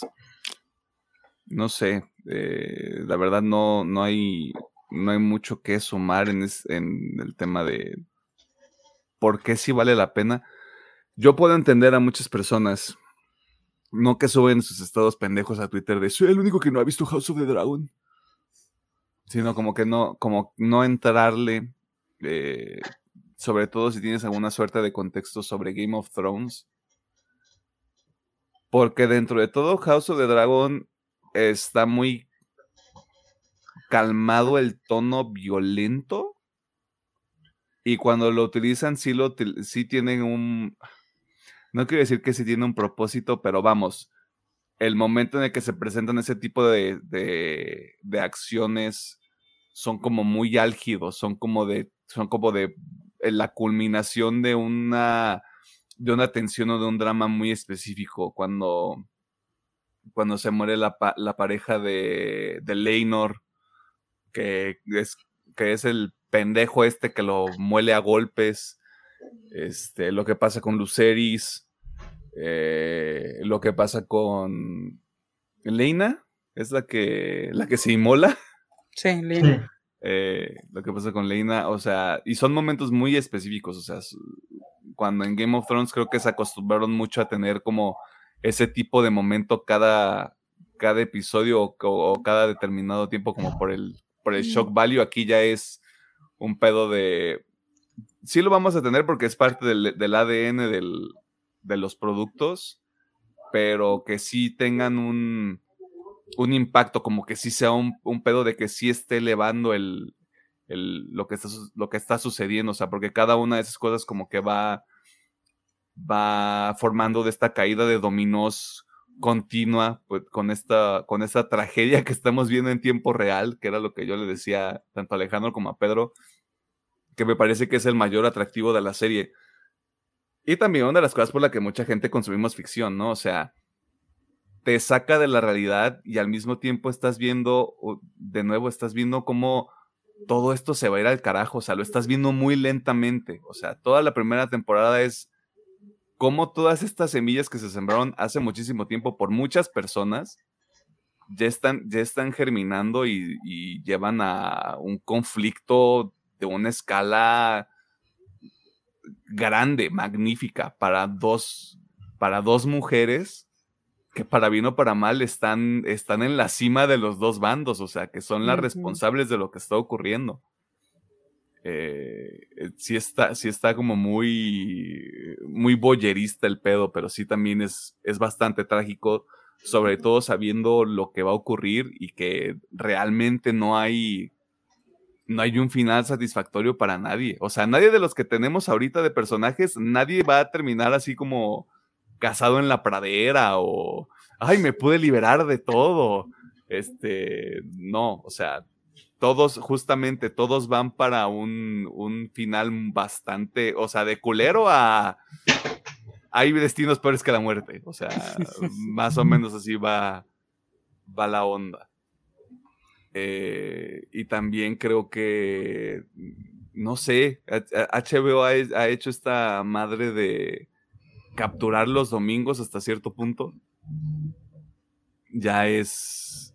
Y, entiendo la, la, resistencia que podrían tener algunas personas, sobre todo con cómo termina Game of Thrones y, güey, es que fue una mamada, fue un cochinero como en la radio.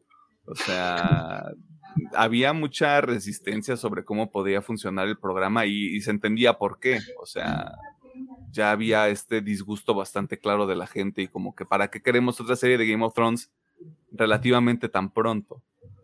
Eh, y creo que el, la primera temporada, como dice Alejandro, está bien. O sea, creo lo, lo, logran hacer de una manera bastante satisfactoria. O sea, yo diría que es de lo mejor que hemos visto hasta el momento en lo que va del 2022. Eh, ahora solo es cuestión de mantener ese mismo nivel, o sea, ni siquiera apuntarle algo más alto, sino como de, güey, lo mismo que hiciste aquí, tienes que hacerlo otra vez, otras tres o cuatro veces a lo mucho, o sea, lo mismo que decíamos de cuántas temporadas te puede dar esto. A menos que quieran, si quieran expandir el, conflicto nuevamente tres temporadas, güey. O sea, con los saltos que han dado ya no queda tanto, o sea, bueno, depende hasta dónde quieran llegar. O sea, si realmente se van a ir hasta como. Hasta que valen verga así todos los Targaryen. O se van a quedar en. En medio, para no dar spoiler. Ajá, sí, o sea, que hay un punto ahí bastante claro de. Ocurre esta situación. Y a partir de eso, todavía seguimos en esta pinche resbaladilla hacia el infierno todos.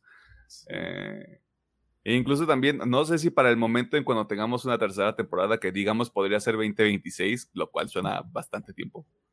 Eh, si, ya si ya está la segunda parte de Fuego y Sangre, güey. O sea, tampoco sabemos cómo va, cómo va ese pedo. Porque es correcto, va a haber una secuela del libro. Una secuela, sí. Eh, y George R. R. Martin dice, no, yo estoy trabajando con Winds of Winter, güey. Llevo tres cuartos ahorita. Este. la verga. Es un cabrón. y aparte, acaba de sacar el libro este como de una historia ilustrada de los Targaryen y yo. Es un hijo de puta, güey. Sus prioridades están en orden, güey. Eh, y luego, aparte de todo eso, estuvo trabajando en Elden Ring antes, güey. Sí, o sea, creo que la reacción que vi en Twitter fue, en vez de que, ay, si a huevo va a salir secuela, es como, qué hijo de puta, güey, qué hijo de puta, Fue como la reacción general, güey, porque decís como dices, y, vientos de invierno, puto, y un sueño de primavera, on Ajá. Porque de hecho estuvo en una, tuvo entrevista con Stephen Colbert hace unos días, y era de, estoy seguro de que cuando saque Winds of Winter, el primer tweet que voy a recibir es, ¿dónde está sueño de primavera, güey? Sí, es como, un puto? O sea, muy chido. A, ver a qué horas.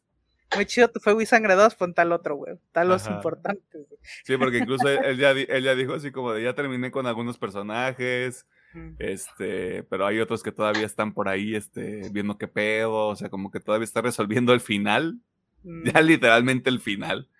Eh, pero ahí lo que quiera hacer el señor Jorge R. R. Martín con su dinero, pues ahí muy su pedo, ¿no? Regresando a la serie, yo sí creo que. Madres, o sea, ya regresamos a este ciclo donde Game of Thrones es el tema de conversación, güey. O sea, y va a ser un pedo de ahí van a estar en, en las premiaciones, aunque sean un concurso de popularidad o como lo quiera ver la gente, pero ahí van a estar porque realmente no hay subieron, supieron reaprovechar el fenómeno que ya habían construido, pues, o sea, al final del día eso es lo que es, o sea, no tendría este nivel de respuesta de no haber tenido el, de no tener como soporte, como base este juego de, el juego de tronos original. Ah, no sé si hay algo más que quieran mencionar. Yo sobre creo que sobre Juego de Tronos. Digo, tomando un poco el tema de las últimas temporadas de Juego de Tronos. Siento que se recupera porque sí, yo soy un hater de las últimas dos temporadas y de los pendejos de D&D que gracias a, Dios ya no están eh, involucrados en nada que tenga que ver con Juego de Tronos. Este, eh, así que yo siento que sí, yo también estaba muy escéptico al principio porque dije, ay, es que están estos pendejos y no saben escribir un carajo. Este, pero desde que empezaron a las noticias como, ah, estos güeyes se van a la verga, eh, Zapochnik va a estar al mando, y empezaron a hacer más detalles, fue de, uy, uy, uy, hasta que, boom, me atrapó. y realmente para mí sí me cumplió y me, me regresó, como dije, a la época donde dice, realmente disfrutaba mucho, ¿no? O sea, esas temporadas 3, 4, 5 de Juego de Tronos donde decías, es que este pedo es lo mejor que ha pasado en la televisión. Este, siento que recupera bastante esa esencia. Y bueno, y para corregirme, porque he dicho que no hay malos. De hecho, sí hay un cabrón que sí realmente es malo y es el puto Christian Cole.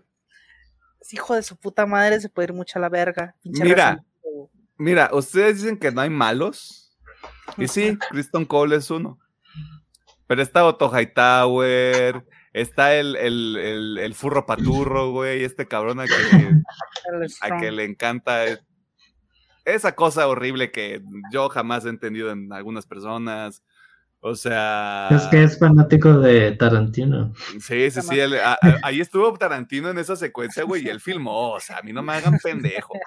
Este, sí, güey, o sea.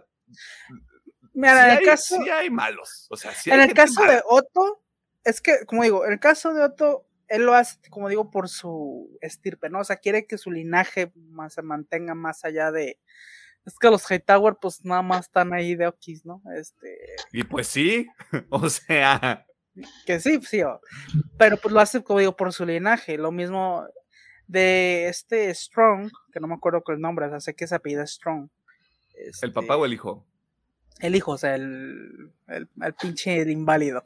A ver. Ah, sí, este ese hijo, yo creí que te referías al otro. Sí, o sea, ese también tiene sus razones, o sea, realmente no es malo como tal, o sea, él eh, tiene busca de poder.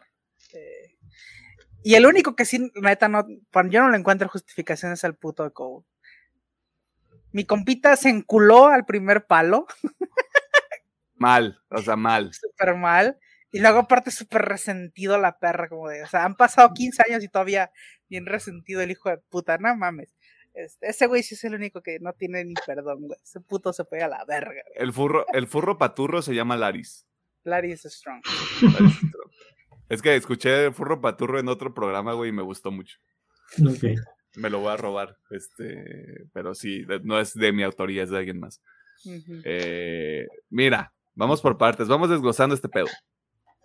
Lo que hace Otto Hightower, y por lo que yo sí lo considero como que no, tiene, no, hay un, no hay una manera de redimir este hijo de su chingada madre.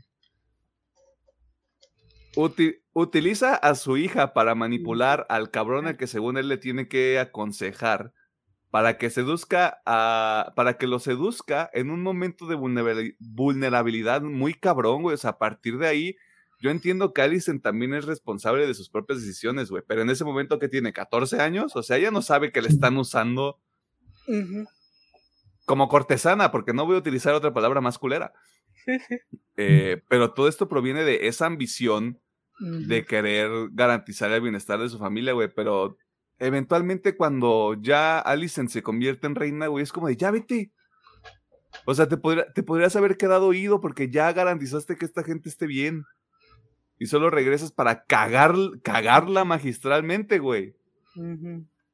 Porque no, sí, güey, vete por el trono, hay que poner a Egon y hay que darle la espada y la corona del conquistador, güey. ¿Qué es lo peor que puede pasar? ¿Qué nos van a hacer? Pero es como ahorita, en Otto es de esos personajes que son muy, como diríamos aquí, chapados a la antigua, ¿no? Otto realmente cree que si Renira este, asciende al trono, sí va a desatar una guerra, porque la gente no iba a aceptar a una mujer como reina. Y muy probablemente sí hubiera tenido razón, porque de hecho nos lo muestran en el episodio, ¿no? Eh, que creo que es en el 4, donde. Damon saca a Renira y dice, mira, o sea, el pueblo no te va a aceptar como reina nomás porque sí. O sea, tienes que ganarte al, al pueblo. Que a lo mejor, y digo, obviamente esto ya es un que hubiera pasado. es como el supuesto, sí. sí. A mejor Renira sí hubiera convencido al, tanto a los siete reinos como a los súbditos de acá, sí, pues es una buena reina. Pero este güey realmente creía que sí iba a crear una guerra o un levantamiento en armas porque ella fuera la reina, porque nadie le iba a aceptar. Entonces, pues digo, o sea, tan, tan malo no es, porque, o sea, realmente sí está viendo como en el, en el mejor esquema las cosas y para evitar una guerra que obviamente no pude evitar. Creo que creó uno más grande, pero bueno, en ese esquema es como, intentaba proteger el reino. Eh, Pero es que es justamente, es justamente lo que sucede. O sea, el, la intención es buena. El método es cuestionable, o sea, por ser amable, güey. O sea, si tu preocupación es que Reinira desate una guerra, conviértete en su consejero. Entonces, güey, sobrevive lo suficiente para hacerte el consejero de Reinira. Y a partir de eso, güey, vamos viendo que sí se puede hacer, porque inevitablemente habría, habría un conflicto, porque así es ese universo. O sea, jugando bajo esas mismas reglas. Pero a- podría haber sido a menor escala y no, y no diezmas a la casa Targaryen como va a pasar en esta serie, güey. Sí, sí. Que al final, si Otto Hightower sobrevive a todo esto, güey, me va a encabronar un chingo. Porque yo ya vi al, al Sir, a Sir Eric matando a Kristen Cole, güey. Así de una secuencia mamona, güey, así de. Eso, mamona. Porque ya dijo, güey, no, yo me, yo me parto la madre por usted, reina. Yo aquí, yo no voy a tomar esposa, yo no voy a tomar tierras, yo no quiero nada, güey. Sí. Usted apúnteme como su arma de guerra, güey, y yo voy y les parto su madre. Así, güey. Y el furro paturro también va a valer verga, güey. Sí, ese güey debería. pero- Ese, ese vato en algún momento va a hacer algo que no le va a gustar o a Otto o a, o a Alicent y ya va a valer pito. Ujú. Está escrito. Es como, ¿cómo se llama este tarado de Game of Thrones? El que quería con Sansa. Ah, y no este, se la armó. Meñique. Ajá, ese pendejo también, así igualito, güey. Le van a ver la cara, güey. Sí. De ahí en más. ¿Egon? Egon está loco. Sí, o sea, el vato está loco y tiene muchos problemas, pero realmente Pues que así lo hicieron al cabrón. o sea, lo, Sí, o sea, está, está loco por, Por un culpa de sus lado, papás. por un lado lo crearon para ser rey, imponiéndole que pueda hacer lo que quiere, y por otro lado, pues el desprecio, que el chile sí fue, me mama, me mama mucho el meme de yo no tengo hijos favoritos y la foto en grande de Renira y las fotos chiquitas de estos vergas. Este, pero sí, este, pues sí, pues el desprecio de, del rey hacia él y que pues nunca lo reconoció. Que, mira, o sea, entre más, entre más seguimos hablando de esto, ya me acordé de una cosa que a mí en lo particular no me termina de gustar, Ajá. que es el motivo del conflicto. ujú, O sea, co- co- como que es lo que desencadena los últimos eventos de los dos, de los dos últimos episodios de la temporada, que es este fallece Viserys porque traía lepra. Voy a decir que es lepra, pero no sé qué era. Eh, y pensando que está hablando con Reinira, le dice a Alicent partes de lo que es la profecía de la, de la canción de Fuego y Hielo, ¿no? Y, y Alicent, claro, con un contexto súper limitado de no saber exactamente de qué está hablando, lo que interpreta es Egon debería ser rey. Para mí sí es como de... Había, siento que había otra manera de, ba- de bajar ese balón, porque así es como de... Ah, ¿por qué no, por qué no pueden hablarse sobre la profecía? O sea, bien, como para, no, para que esto no sea el detonante, güey, porque sí se siente como... Es que me dijo antes de que se muriera. Se los juro por mi vida, soy la reina, o sea. Suena así, pues, o sea, su señoría. Su señoría es que me lo dijo antes de morir. Sí. Sí. Bueno, de igual manera, si no le hubiera dicho eso, pues el consejo ya lo estaba planeando matar de todas Sí. maneras. Así Que que, que eso está culero, güey. Y de nuevo, si Otto realmente tuviera, la, tuviera en, su, en sus prioridades el bienestar del reino, no habría hecho esa mierda, güey. Pero como dice Alejandro, su prioridad es su familia, Mm, no el reino como tal. Todos son cuestionables, güey. Todos son, todos son unos mierdas, güey. Excepto, excepto la, la familia Targaryen donde están Daemon y Rhaenyra. Pero Daemon también es una mierda, que no se les olvide. Ujú, Damon es como el, el Joel Miller del universo Game of Thrones, o sea, qué divertido, es un cabrón, pero mm, hace cosas feas, Sí, sí, sí. que no se les olvide. Pero sí. ¿Algo más que quieran añadir antes de irnos a la siguiente sección? Mm, Vean Game of Thrones, güey. Vean Game of. Thrones, güey. Sí. Mira, vean Game of Thrones hasta la temporada 5. Después lo pueden dejar así como que, ah, mira, todavía no ha acabado. Vamos a parar a que salgan los libros. Este, y House of Dragon. creo que lo que es mucha la gente. Bueno, el aspecto de que se ponga a leer los libros. No digo Sí, que o sea- mal, eh, bien o mal, pero O bueno, quédense con el final de que en un imaginario, o sea, la serie terminó con Daenerys yendo hacia Poniente en sus barcos. Ahí se acabó. Ahí se acabó el pedo. Mágicamente se canceló la serie porque pues no, no tenía público. Así, así sueñenlo. Ahí se acabó la serie. No hubo ¿Qué más. te iba a decir? No tienes en tu imaginario de estos movimientos de el, el George R. Martin cut de Game of Thrones en el futuro. No sé. O sea, sí me gustaría ver el final, pero es que ya lo veo tan lejano, que ah, Digo, ¿Qué- nomás qué- es un supuesto. ¿Qué haces que pasa lo mismo que con. Creo que sí era Berserk. Que lamentablemente fallece el mangaka. ¿Qué Es haces si ya Charles. Martin fallece y nada y final? me lo, me lo imagino, güey, ni pedo. Este, ¿No tiene hijos para que aplique la de Tolkien? El hijo sí, de güey, supongo que sí O, su pero besto friend. le Besto terminó no, algo así, pero igual no sé, este. Ah, no sé. Yo ahorita no tengo esperanzas de ver final, pero mira, si sale, pues qué chingón. A ver.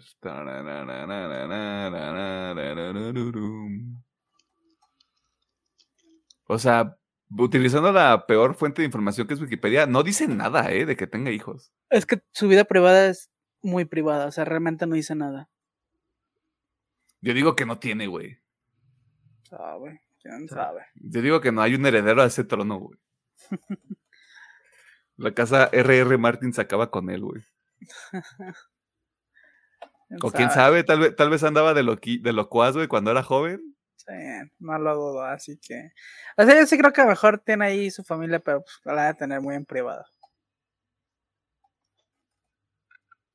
El punto es, señor, señor Martín, acabe los pinches libros ya.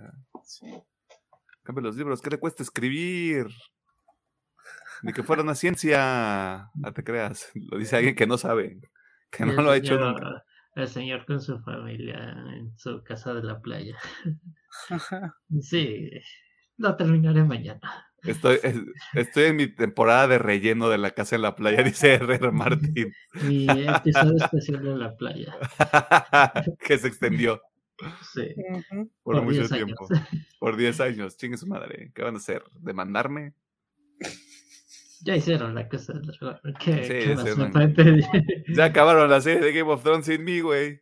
¿Qué van a hacer ahora? Ahí tienen su final, no estén mamando.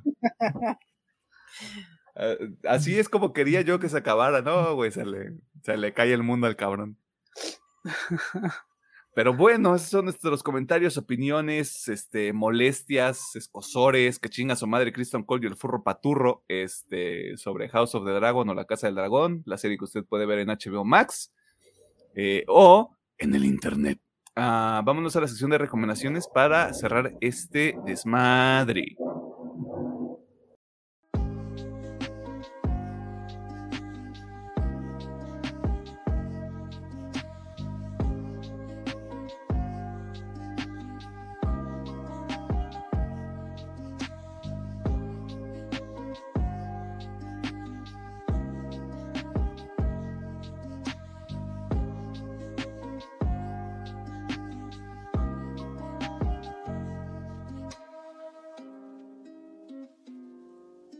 Nos encontramos en la sección de recomendaciones, donde nosotros hacemos cinco cosas. Donde nosotros, ahí está, hacemos cinco cosas. Las primeras tres usted ya las sabe, las puede escuchar en los otros episodios. Este, me parece que del 70 para atrás usted ya sabe qué pedo. Eh, la cuarta cosa que nosotros le recomendamos es que vea La Casa del Dragón en HBO Max. eh, y si no, pues en el internet usted ahí la puede encontrar. Nada más busca así en Google, ver House of Dragon online y le va a salir algún enlace con mucho virus pero ahí va a poder ver la serie. Eh, la quinta cosa que nosotros hacemos es recomendarle algunas cosas que usted puede ver, escuchar, este, comer, lamer, este, ver mientras se quita las medias, como el furro paturro, no sé, o sea, usted allí haga lo que usted quiera. Eh, entre cada uno de los episodios que sale todos los miércoles a las 7 de la noche, excepto los días en los que no sale en ese día y en Exacto. esa hora. Eh, y sé que tenemos cosas para recomendar, así que, ingeniero, usted que no estuvo la semana pasada, para bendecirnos con su conocimiento y su buen gusto. Va, pues yo creo que voy a empezar primero por la serie, que la verdad me sorprendió. Bueno, no serie, la película que me sorprendió bastante. Y es la de Werewolf, Werewolf by Night, esta producción de Marvel, que es como un especial de Halloween que sacaron. Este, básicamente, dando una hipnosis muy sencillita, son un grupo de cazadores, el cual les tien- muere su líder y tienen que seleccionar pues quién va a ser el siguiente líder, ¿no? Y se va a hacer mediante una cacería, así a grandes rasgos. Obviamente está protagonizada por este Bernal, ¿sí es Bernal? ¿Cómo se llama? Gael García Bernal. Gael García Bernal, exactamente. Y es, yo la tomé como una oda y una, un homenaje hacia todas esas películas antiguitas de monstruos, donde pues incluso digo la estética que es blanco y negro, incluso las tomas de cámara, no sé, me recordó mucho, no sé, estar viendo un Drácula, eh, de- obviamente la, creo que es del 72, 76, no me acuerdo, este 70 y algo, es, me recordó mucho estar viendo ese tipo de películas viejitas, o sea, y no sé, está muy bien, o sea, la, no les voy a decir que es una obra maestra, oh, es que es lo mejor que ha sacado Marvel en años, pero es algo diferente, que yo, es algo que he estado pidiendo a la Marvel desde que se acabó Infinity War y este Endgame, y aquí lo cumple, lo cumple bastante bien, está muy disfrutable, Así que, obviamente el presupuesto de la serie no está tan chida, o sea, si van buscando así un hombre lo ve súper mamadísimo y que se vea de huevos, no lo van a encontrar aquí. Pero digo, si son fanáticos de este tipo de películas antiguitas y todo eso, denle una chance, la verdad sí está, está entretenida esta nueva propuesta. ¿Ves cómo no escuchó el episodio de la semana pasada, Pedro? Pero no lo escucho. Este, ¿La recomendaron o qué? No. No. No, Bueno, importa, o sea, este, yo, yo te, yo te dupliqué Kaguya Sama, güey. O sea, al final del día es una sí, mamada. ah, está bien. Este, y de música, música, música, vámonos por música. Primero, el nuevo sencillo de Baby Metal, Divine Attack. Es más Baby Metal, no ocupo decirles nada más. ¿Les gusta Baby Metal? Vayan a escuchar Divine Attack, está chido. Este, Usted escucha, usted ve anime, usted le gusta Baby Metal. sí, o sea. Segundo, el álbum Pain Remains de Lorna Shore. Está, está, está buenardo esa madre. Este. Nada, sé que explicarles. Lorna Shore es, es una experiencia. La neta es una experiencia. Es ustedes, un trip. cabrones. Así que si les gusta el metal muy, muy pesado y gente haciéndole como puerquito, pues ya saben hacia dónde, hacia dónde ir. Este, Lorna Shore, Pain Remains. Y por último, me lo iba a guardar, pero porque no quiero recomendar ahorita mucho Persona 5 porque todavía no lo acabo. Pero, Lo que sí voy a hacer es, voy a recomendar el soundtrack. El soundtrack. O sea, ya lo había escuchado mucho, que la música de Persona está muy chingona y bla, bla, bla. No me había tomado el tiempo a escucharla. Ahorita que estoy jugando, sí está muy chingón el soundtrack de Persona 5. Así que háganse un favor, escuchen el soundtrack de Persona 5. Está muy bueno, muy, muy bueno. Yo creo que es de esos soundtracks que pueden tener de fondo este, para motivarse, porque está muy, muy padre. Este, ya, si el tiempo me lo permite y en unos cuantos meses puedo recomendar el juego. este, meses. sí, meses, porque ese pedo va para largo. Va para largo, este. y yo creo que eso es todo de mi parte. Cámara. A ver, Pedro, ¿qué onda? ¿Hiciste tarea o no hiciste tarea? No, ya no traigo neta. Ah, ok, ok, voy a chingar a mi madre, está bien. Este, cámara. Eh, pero el Pedro, para, para recordarles, la semana pasada recomendó Deadloop y Caso 63, así que, Sí. este, antes de yo dar mis recomendaciones, me acabo de acordar que no le pregunté algo a Alejandro que, iba, que le iba a preguntar al inicio del episodio. Este, ¿cómo nos sentimos con el showcase de Silent Hill? Estoy contento. O sea, mm, tengo mis preocupaciones porque no sé si vaya a funcionar. Como hemos dicho, es una IP muy delicada y quién sabe si vaya a funcionar, pero estoy contento. No sé si estoy tan contento con los demás proyectos porque hay mucho Silent Hill, mucho. Y eh, algo que hemos visto, que vimos, es que cuando empiezan a saturar la, la franquicia es cuando se va de declive, declive. Así que, ah, no sé. Ojalá salgan chido. O sea, hace falta pues una saga como tal de terror. Este. Más cabrón en estos tiempos. Así que si sale chido, a mí. Y si no, pues con que el remake salga bien. Es lo único que pido. Nos conformamos con eso. Pues ahí está. Habiendo eh, hecho la pregunta obligada, eh, tengo dos recomendaciones. Me voy a ir de menos a más, creo yo. No esperaba mucho de este disco, la verdad. Eh, pero salió esta semana y dije, vamos a darle una oportunidad porque disfruto mucho de un disco que salió en el 2018 que se llama Dark Skies de esta banda. El disco es de Hell We Create. La banda es Fit for a King. Está cabrón. Está chido. Está, mamón. Este. Si, si ignoramos The Path y hacemos de cuenta que es Dark Skies y luego este disco. Vamos a estar madre, güey. Este. La verdad está, está muy bueno. No esperaba disfrutarlo tanto. Lo estaba escuchando ayer que estaba escribiendo el guion y está, está rudo. O sea, creo que tiene de todo un poco para la gente que le gusta el metal. Tiene, cumple con todas las casillas, así que yo creo que ahí lo van a lo van a disfrutar, incluso si son fans de la banda, a decir, no mames, regresaron a sus raíces, güey. Este, ahí es una ganancia para todos, ¿no? Así que dejé el We Create de Fit for a King. Eh, la segunda recomendación. Ni siquiera tendría que hacerla si usted está viendo el, el anime de Chainsaw Man. Porque así como Pedro se agarró un día y dijo, no, les voy a recomendar el opening y el, el, ending del primer episodio, pues yo les voy a recomendar el ending del tercer episodio, el que salió la semana pasada, porque es de la banda Maximum Diormond, y la canción se llama Hawatari Nyoku Senti 200 million centimeter long, ¿qué? Long blades, o sea, es una mamada de título, es una mamada de ending, no te pases de verga, bye. es una obra de arte.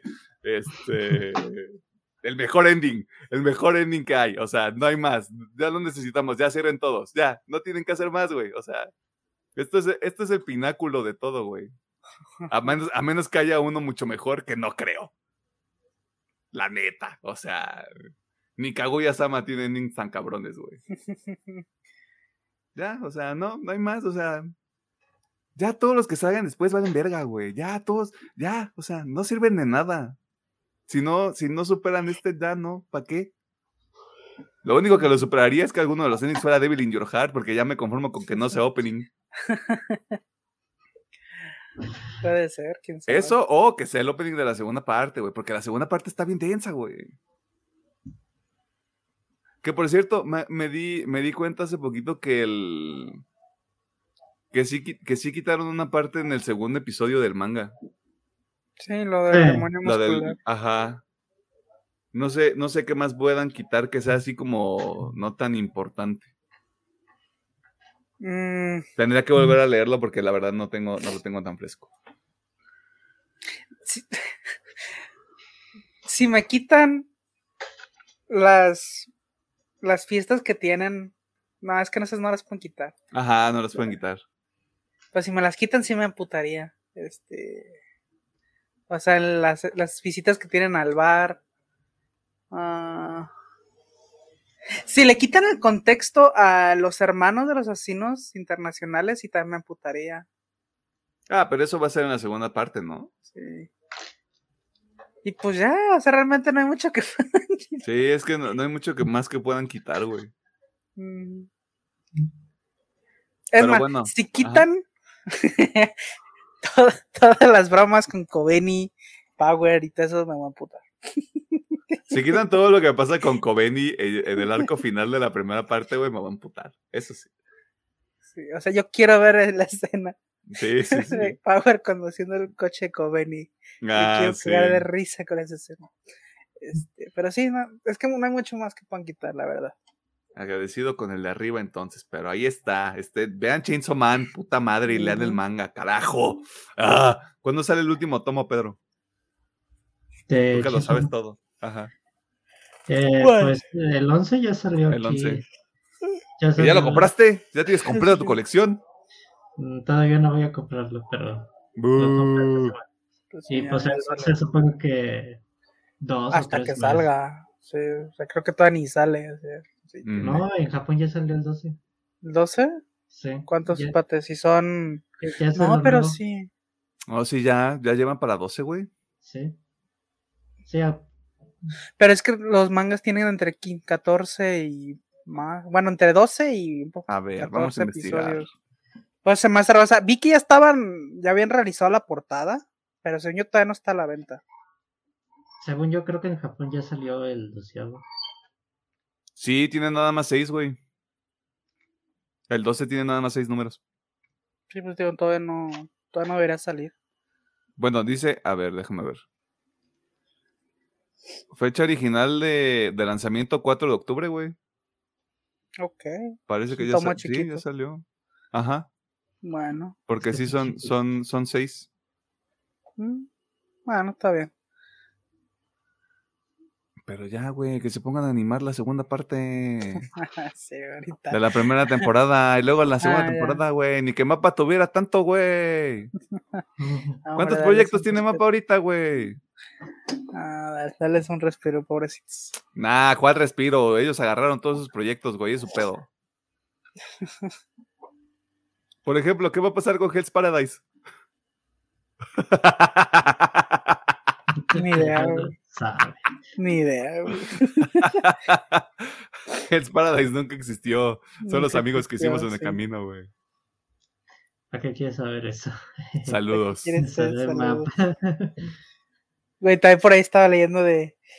No sería muy gracioso que ahorita que ya regresó Hunter, los editores, güey, de mapa lleguen, así con los mangas de Hunter y. Adivinen, muchachos. No, yo la... tiene Madhouse todavía. Sí, ojalá. Madhouse o Bones, güey. Cualquiera de los dos le viene bien.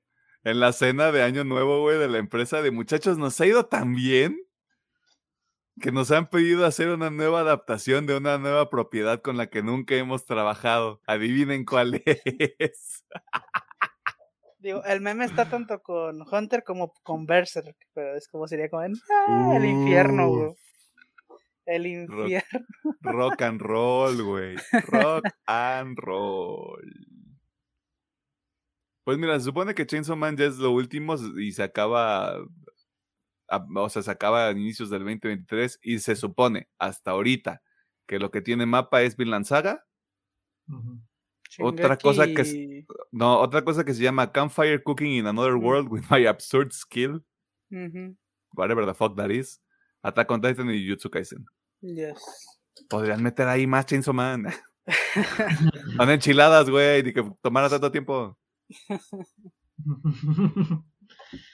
Uno que no sabe, pues. ¿De cuándo quedamos que es el evento de Attack on Titan? ¿El 13? El 13 de noviembre. Sí. ¿Crees que den fecha? Sí. ¿Creen que den fecha? Sí. Sí, sí, sí. Sí, no, ¿para qué chingos lo harían? Tienen que dar fecha. Uno no sabe luego, güey. Van a mostrar este. Vamos a sacar figuras. Vamos a dividir la última temporada